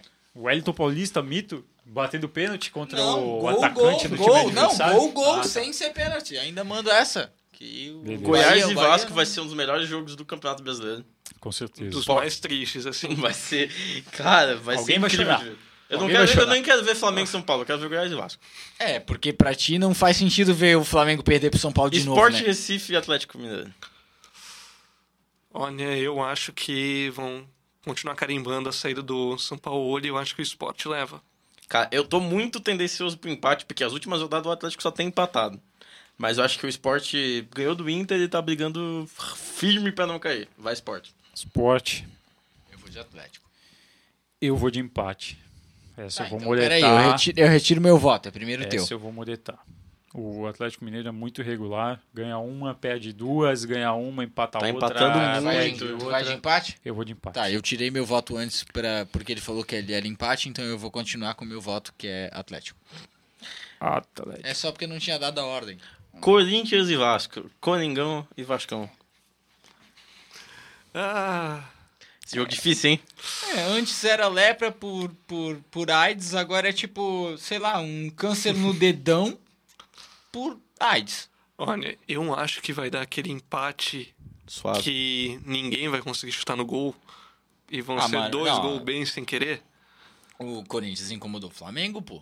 O Vasco não incomoda nem O, o, o, próprio pé. o- o Corinthians incomodou o Flamengo porque marcou bem. O Corinthians não foi tão, tão, tão incomodou no ataque. Bicho, a gente sabe que aquele gol não valeu. Cala a boca. Todo mundo, todo mundo sabe. Então, ficou um a um aquele jogo, cara. Eu vou de empate também. É, né? É, ficou um a um, né? o Gui foi de Empate. empate. Pera aí. Empate, Samuel, empate, empate. Jogo sofrido. É Corinthians Empate. e Vasco? É. eu vou de Corinthians. Vou de Corinthians. Gol do Jô. Jô vai fazer gol, cara. Gui, eu sei que você vai me apoiar nessa. Aposto que o São Paulo tá no meio. Flamengo e Internacional. Flamengo. Flamengo, Flamengo fácil. muito. Eu vou Então de o. Gui é Flá. O Samuel, eu não preciso nem perguntar. Eu vou de empate. Não Flá. precisa Se perguntar falar que é também. internacional, pode levantar daqui embora. Não, vou embora. Fla é óbvio. Eu, Tu sabe que eu vou de empate, mano. então somos dois. Pra mim, empate vai ficar pra última rodada. Eu acho que Tu mesmo que o Fla- sabe, tu, tu sabe que agora que o São Paulo voltou a ter chance, eu sou empate. aquele, mim empate. aquele Eu 1%. sou empate, velho. Ó, esse, esse jogo aqui é bom, hein? Santos e Fluminense. Eita. Cara, eu vou no. Fluminense jogo, porque a base do Fluminense, a gente falou muito do Santos hoje, A base do Fluminense mas também a tá bom. base do Fluminense É, tá agora- muito agora o boa. Santos Verdade, Gabi- 100%, o Martinelli tá jogando muita Sim. bola. O Calegari, da lateral direita dele, eu não lembro se ele é da base, eu acho que ele é um pouco mais velho até, mas é muito bom jogador. É da base. Mas da o- base? O Santos, o Santos Cartola- voltou 100%, né, cara? Não tem erro. Ah, Ô, o Santos só que, voltou Marinho e companhia, só né? que o Fluminense, o Fluminense O Fluminense agora foi a quarto, não foi? Com a tá em vitória de quinto, hoje? sim. tá em quinto. Não, tá indo pela Dois Ganhou. pontos atrás de São Paulo e Ah, é. Atlético. São Paulo ganhou, é verdade. Dois pontos atrás de São. Paulo, de São Paulo e Atlético. Ele tá brigando por vaga Tá direta. bem, tá bem. Mas eu vou de Santos. Tá. Vai ser Gui- dif- Não, na verdade- foi de... de Fluminense, De por Flu. mais que ia me de ajudar se fosse o Santos, mas eu acho que vai dar Fluminense. Tá, Samuel. Hum, tá difícil, difícil. Acho que Santos, hein? Por pouco mais da Santos. Santos. Eu sou mais Santos do que eu sou São Paulino agora. Eu vou de Santos. Se, eu se vou o de São Paulo Santos. vacilar e o Fluminense pegar, acabou-se. Eu vou de Santos, 1x0, gol do Marinho. E São Paulo na pré-Libertadores Ministro. é. O, o, o Marinho tá fazendo diferença o campeonato todo, Ô, cara. ô, Então, ô, Thiago, casa, Santos- mas- Ô, Thiago, Thiago, São Paulo Santos. na pré-Libertadores vocês não podem almoçar de Thailandes no dia, Ô, né? mano, tu só pode. o- tu, só pode tu só pode falar quando o Flamengo ganhar do São Paulo. tá ligado? a mão, né? É. Ah, fechou esse, né? Fechou. E, ô, esse aqui.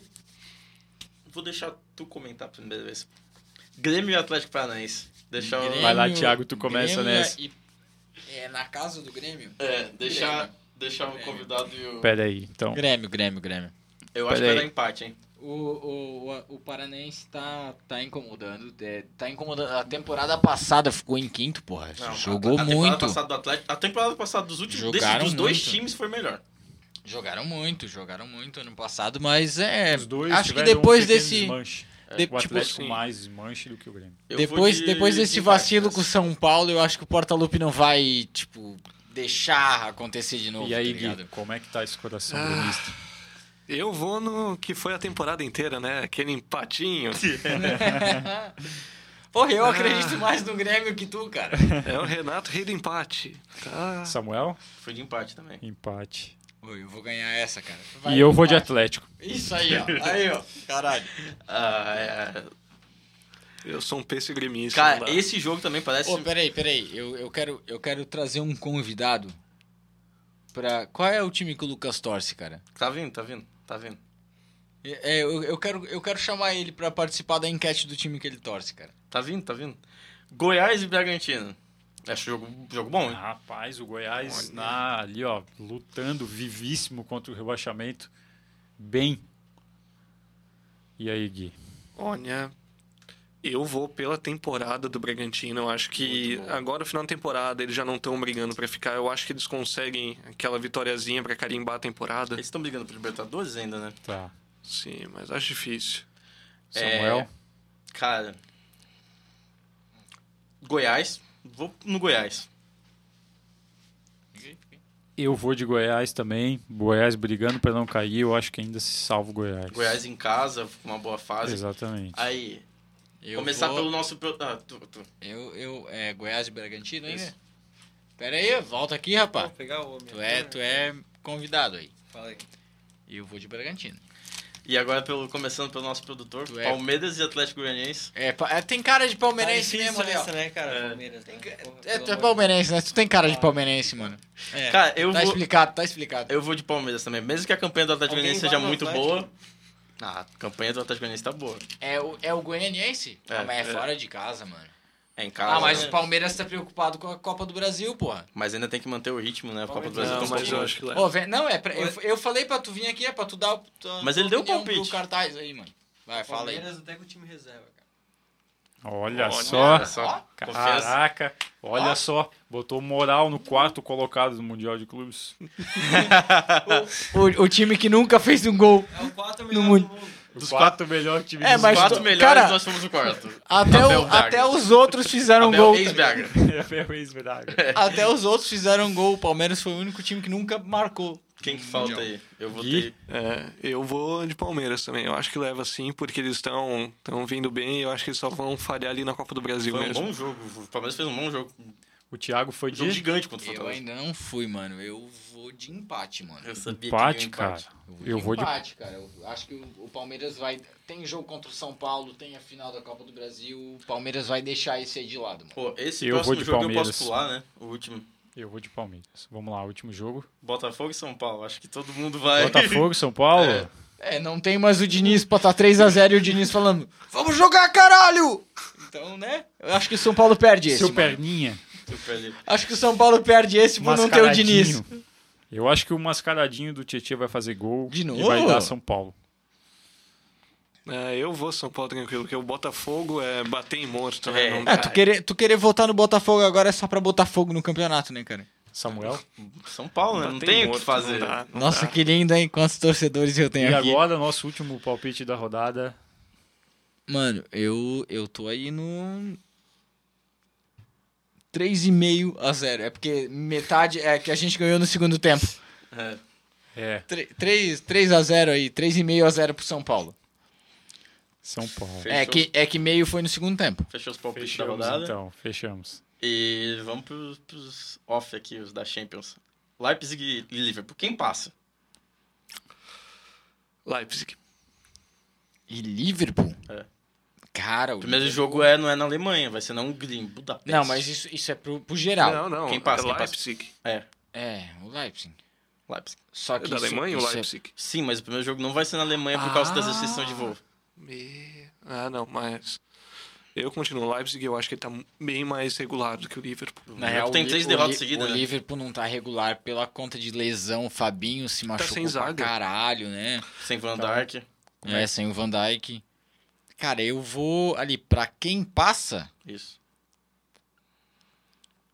Liverpool chorado. Chorado, chorado. Na minha opinião, Liverpool em crise, Alisson Becker falhando jogo após jogo. Eu vou de Leipzig. Pensei que tu ia dizer. Liverpool em crise, Alisson falhando, Liverpool. Não, eu, eu, assim, Cara, eu eu acho que vai que, apesar de tudo, o Liverpool ainda. Tá ligado? Aquele. Ah, o clube é maior, tá ligado? Aquele peso de, tipo, tu Eu decidir vou de em casa. Red Bull. Eu não sei, eu acho que em Alemão. decisão assim, tu dependendo de um goleiro que levou cinco gols do Grêmio, não dá. Não, não tô dependendo do goleiro, mas tu, tu tem um Salah em campo, Agora muda eu, as coisas. eu tá senti o ligado? lado gremista. Eu, agora. eu acho que vai ser difícil, mas o fator preponderante, fator preponderante, vai ser o Leipzig não jogar em casa no primeiro jogo. Que é amanhã, no momento que a gente tá Assim, gravando. Eu, eu, eu curto muito o Leipzig, cara. Joga- tem time. um time fudido. Só que eu acho que assim, ó, na circunstância, o Liverpool é mais chato. o tá Leipzig ligado? se aproximou da liderança é o do alemão é o com o empate do, do do, Bayern, mas, eu acho que da, vai, da vai Liverpool. ficar mais chato. Mas vamos lembrar que esse Leipzig tava na semis da última Champions. E não É, mudou quase nada. Mas o Liverpool foi o campeão antes dessa última semifinal. Sim. Mas, Mas tá assim, num ó, quem ruim, tá saiu do É Leipzig foi o Werner, lesões, que tá nem ligado? jogou o último jogo, então... É. E o Alisson tá entregando. Eu, dois acho, jogos, eu né? acho que acho Liverpool suado e o fator preponderante Tipo, vai chorado. ser O, Sam- o Samuel tem a opinião que eu. Tipo, vai ser chorado pra porra, mas o Liverpool. Se o Leipzig levar jogasse tipo, o primeiro ah, jogo Liverpool, na tá ligado? Alemanha, o Leipzig passava. Mas como não vai ser, eu voto em Liverpool. Esse jogo é difícil, hein? Sem nosso Isso é Nenê. Barça e. PSG. Rapaz. esse PSG é difícil. Cara, difícil. Bah, Menino Ney tá fora. Ta- Talvez ele volte pro segundo, mas primeiro ele tá fora. Quando vai ser o segundo? Daqui a quase um mês. É uma semana sim, Meu, uma semana outra. pra porra. Olha, eu vou no na virada histórica, só que dessa vez pro PSG. Vai e volta, né? Cara, é ah, 10, e- 10 do 3 é o segundo jogo.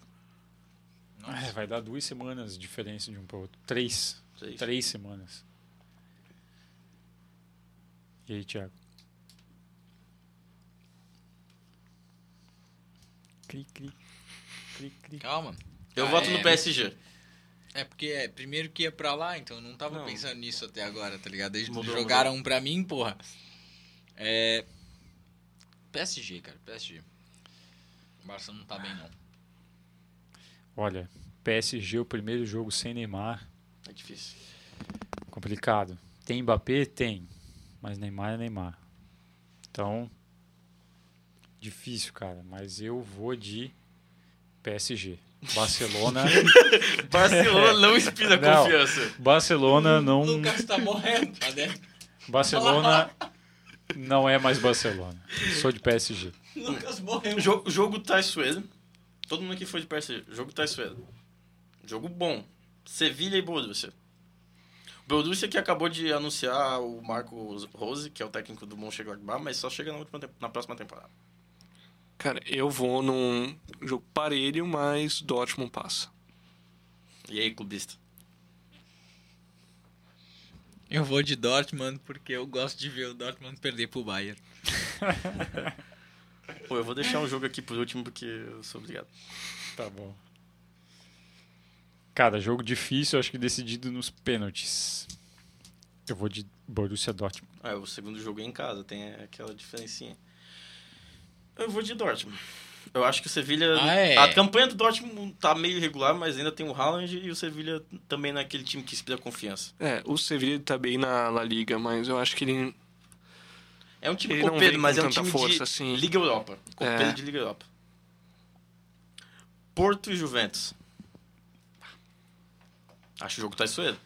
É, eu acho traiçoeiro, mas só que o momento do Porto tá bem pior do que quando ele se classificou para para as oitavas, então eu acho que a Juventus passa. Nenhum a dos dois estão em Juventus bom também, momento, é. mas é, o Juventus tem mais time e mais camisa.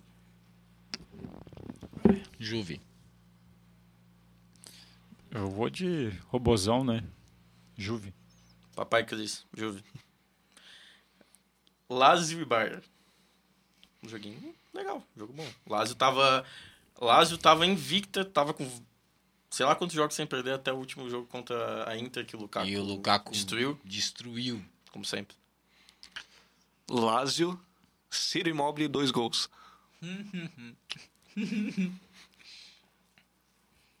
É, Tá, peraí. Repete, repete pra mim.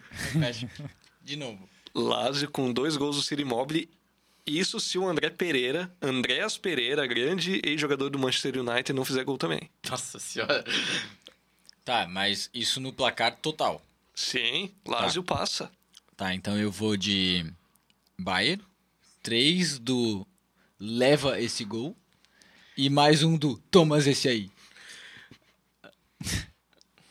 Eu vou de Bayern, eu vou de Bayern. Sofrido. Melhor time do mundo. É, vai ser, vai ser um jogo bom, mas eu vou de Bayern. Fala aí, ô, secador. Vou, vou mudar minha, minha estratégia e vou, torcer- vou, vou apostar no fosse, Bayern. se fosse contra o Palmeiras, eu ia Palmeiras. Acho que eu vou de Bayern. Pena que não deu, né? Ah, contra o Palmeiras eu sou Palmeiras, mas contra a, Ainda bem que eu sou o contra último. Lazio eu sou Bayern. Ainda bem que eu sou o último. Atalanta e Real. Eita. Meu Deus, cara. Vocês têm Pedreira, dúvida hein? ainda? Vou deixar vocês Pedreira. falar primeiro. Pedreira. A Atalanta perdeu o Papo Gomes, que tá no Sevilha até. Mas o Ata- Atalanta vem jogando pra caralho. Sim. Não, a sim. Atalanta tá pior que a última temporada, que ela tá um pouco mais. A Atalanta é um time. Irregular. É, a Atalanta é um time regular, agora eles estão irregular. Mas tem. A Atalanta é aquele time que pode fazer seis gols, tomar quatro e de- ainda, tipo, no outro jogo ficar 0x0. Olha, o Real ele tá uma bagunça. Eu acho que se a Atalanta for com o jogo certinho, No leva. jogo. Eu acho que a Atalanta passa.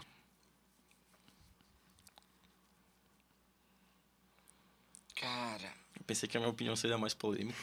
É, mas não, não, é pior que eu, eu tô nessa, tá ligado? Tipo, a Atalanta. A Atalanta tem mais chance, tem mais. tem uma galera no Real que pode fazer aquela diferença. Mas eu acho que não é tanto Mais quanto que- os outros anos. O Real ele já teve muita chance em mata-mata na temporada pra agora vai e não foi. Então eu acho que a Atalanta ela ainda Ainda passa, né? é, pela de temporada passada. Tu quer ser o último? Vai, Samuel, vai. Atalanta. Não vai ser fácil, mas eu aposto mais na Atalanta. Se fosse Se ela fácil, fecha- não seria Atalanta. Se ela fechar um Exatamente. jogo bem. Só que o problema aqui que a gente falou, não tem ainda aquele reserva do Papo Gomes. Tem o Pessina, tem o Malinovski, só que eles ainda não encaixaram direito. Mas eu vou de Atalanta. A minha opinião é a cidade do meu cunhado. Não Já é por sei. isso, mas é porque eu Bergamo. acho que a Atalanta, a Atalanta, na minha opinião, passa a Atalanta.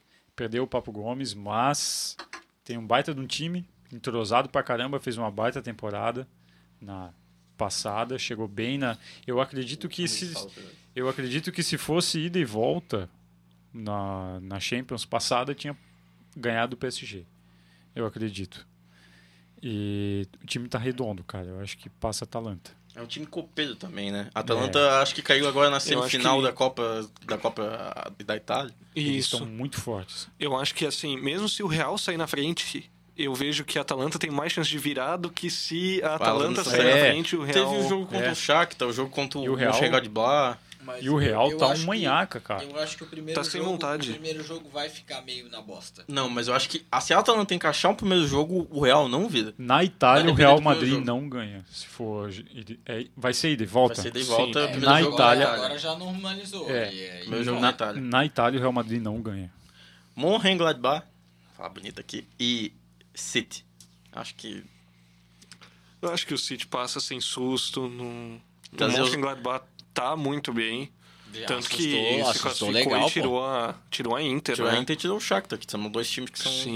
São times tradicionais de Champions. Mas o, o City tá muito bem embalado, tá Shakhtar, bem time mais montado. brasileiro do mundo. É, é, o tanto de dinheiro que saiu pela culatra do City, se não passar Cara, mas também, é- é uma crise Ah, mas- que... É, então acho que é, todo mundo concorda no City, né? City. Vou Mas trazer. eu acho que vai ser um jogo apertado. É, não vai ser fácil. Nenhum jogo, que- de- nenhum jogo vai ser fácil. É. Tá bem difícil. Mas eu acho que é. aquele ali, 1x0 pela- no primeiro jogo, pela 1x0, fase- 1x1 no segundo jogo, 0x0. Não sei se vai ser tão apertado. mas Acho que o resultado fase- pode ser mais elástico, mas o jogo vai ser. Vai ser mais pegado. Eu Eu acho que aquele. que o protagonista ali vai ser o Gabriel Jesus. Pela Aquele fase. resultado pode Tá ser elástico, bem mas também. um, um elástico enganoso.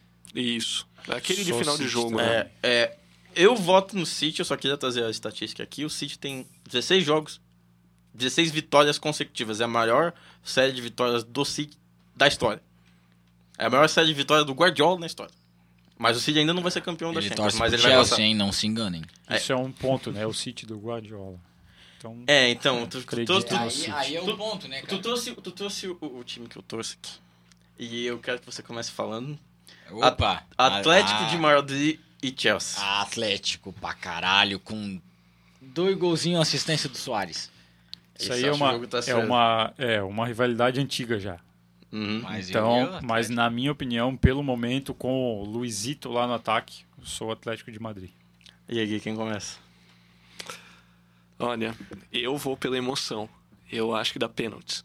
eu vou pelo... Mas não, é um alguém, jogo- alguém vai levar ainda. É um jogo que É pode é muito bem dar pênalti. é eu acho que dá pênaltis e eu acho que vai ser feio os pênaltis. E eu acho que o Vai Chelsea ser 2x1 passa. um nos pênaltis. É, vai ser bem nessa. Pênaltis feio envolvendo o Chelsea não Olha, traz boas é, lembranças. não. Aquela Mas eu final acho que contra o United. Ah, Cara, eu gosto dos dois times.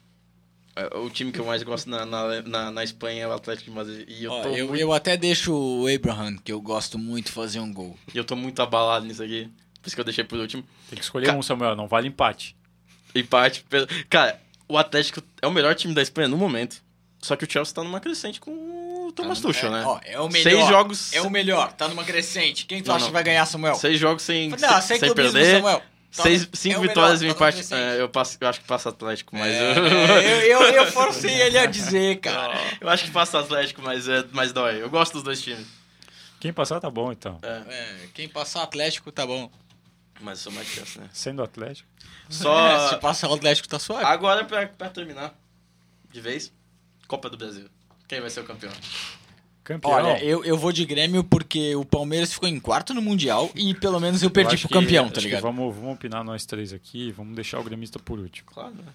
Né? Acho que vai ser mais emocionante. Eu, eu, eu vou de Grêmio Foi o porque que eu pelo menos agora, eu cara. perdi pro campeão, entendeu? E eu não vou perder pro cara que não fez um gol no Mundial, então... Olha, eu acredito no Palmeiras. Acho que o Palmeiras vai levar com um gol na final novamente, mas dessa vez no adversário, no, no rival. Gol do Rony na final. Ano passado foi contra o Inter, esse ano é contra o Grêmio. Cara, eu acho que vai dar Grêmio. Aposto no Grêmio. É, Grêmio Copeiro. por enquanto, dois Grêmio, um Palmeiras. Cara, eu tenho muito medo de um jogador do Palmeiras, que eu acho que é o que pode balançar a final. Rafael Veiga. Foi no Grêmio e Palmeiras, quem pra Ele mim tá, se- ele tá sendo reserva agora, não tá? tá sendo poupado por não estar Mas com é- um físico mas é titular. Tá sendo poupado pra exatamente esse jogo. pra manter. Faz E é sentido, isso que me assusta. Ele é um o- cara que comanda bem o meio-campo e ele joga bem nas fraquezas da defesa e do meio do Grêmio. O, o- o Grêmio tem, eu ia falar o Inter. O Grêmio tem uma defesa. Mas tá É, sem Jeromel sem e com o. Kahneman machucado. Ah, Defesa os dois reserva estão do-. Ah, aí é Aí joga Rodrigues e. E Paulo Miranda. Paulo Só que Miranda. o Kahneman tá pra voltar pra final. Aí que é o meu medo, porque ele também voltou pras quartas contra o Santos e não deu muito certo. É Então- aquele negócio que tu falou antes, trazendo aquele dentro do Dedé e de voltar. É, não isso daí tá o 100%. Kahneman a temporada inteira assim. Por isso que eu acho que vai depender do Rafael Veiga, se o Grêmio conseguir marcar ele ou se ele jogar ou não.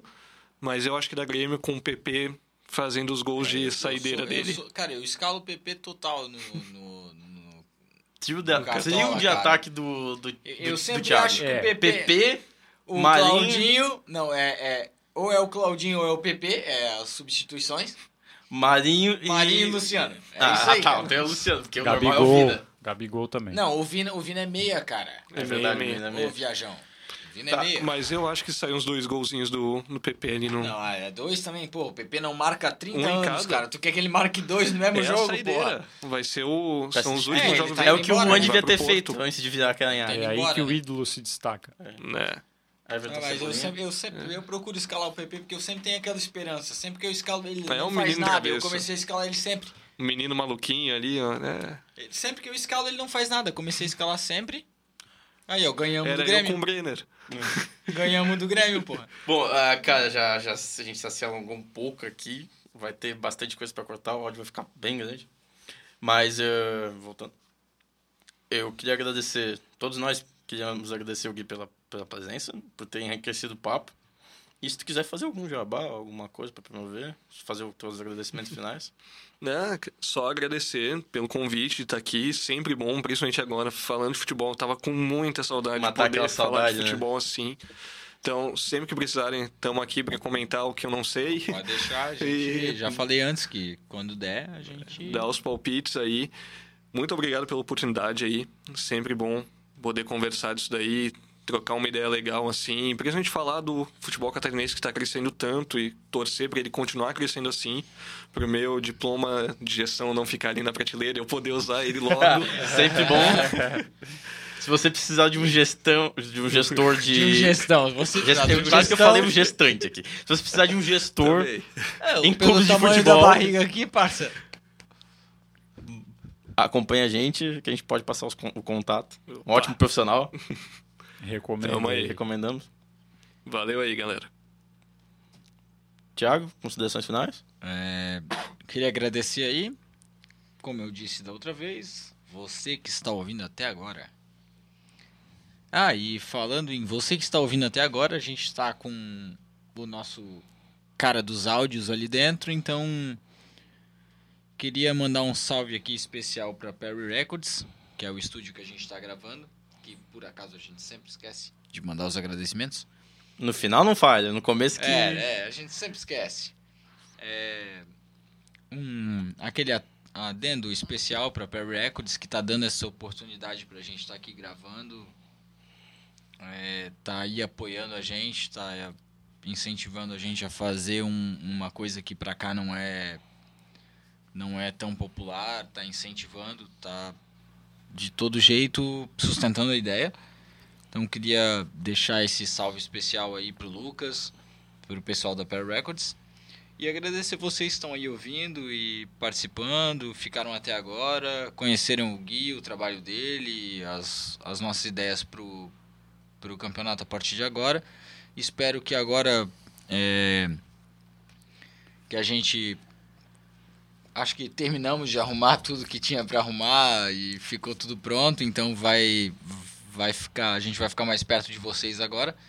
Então, obrigado pessoal e é isso aí, vou deixar o PC fazer as considerações dele.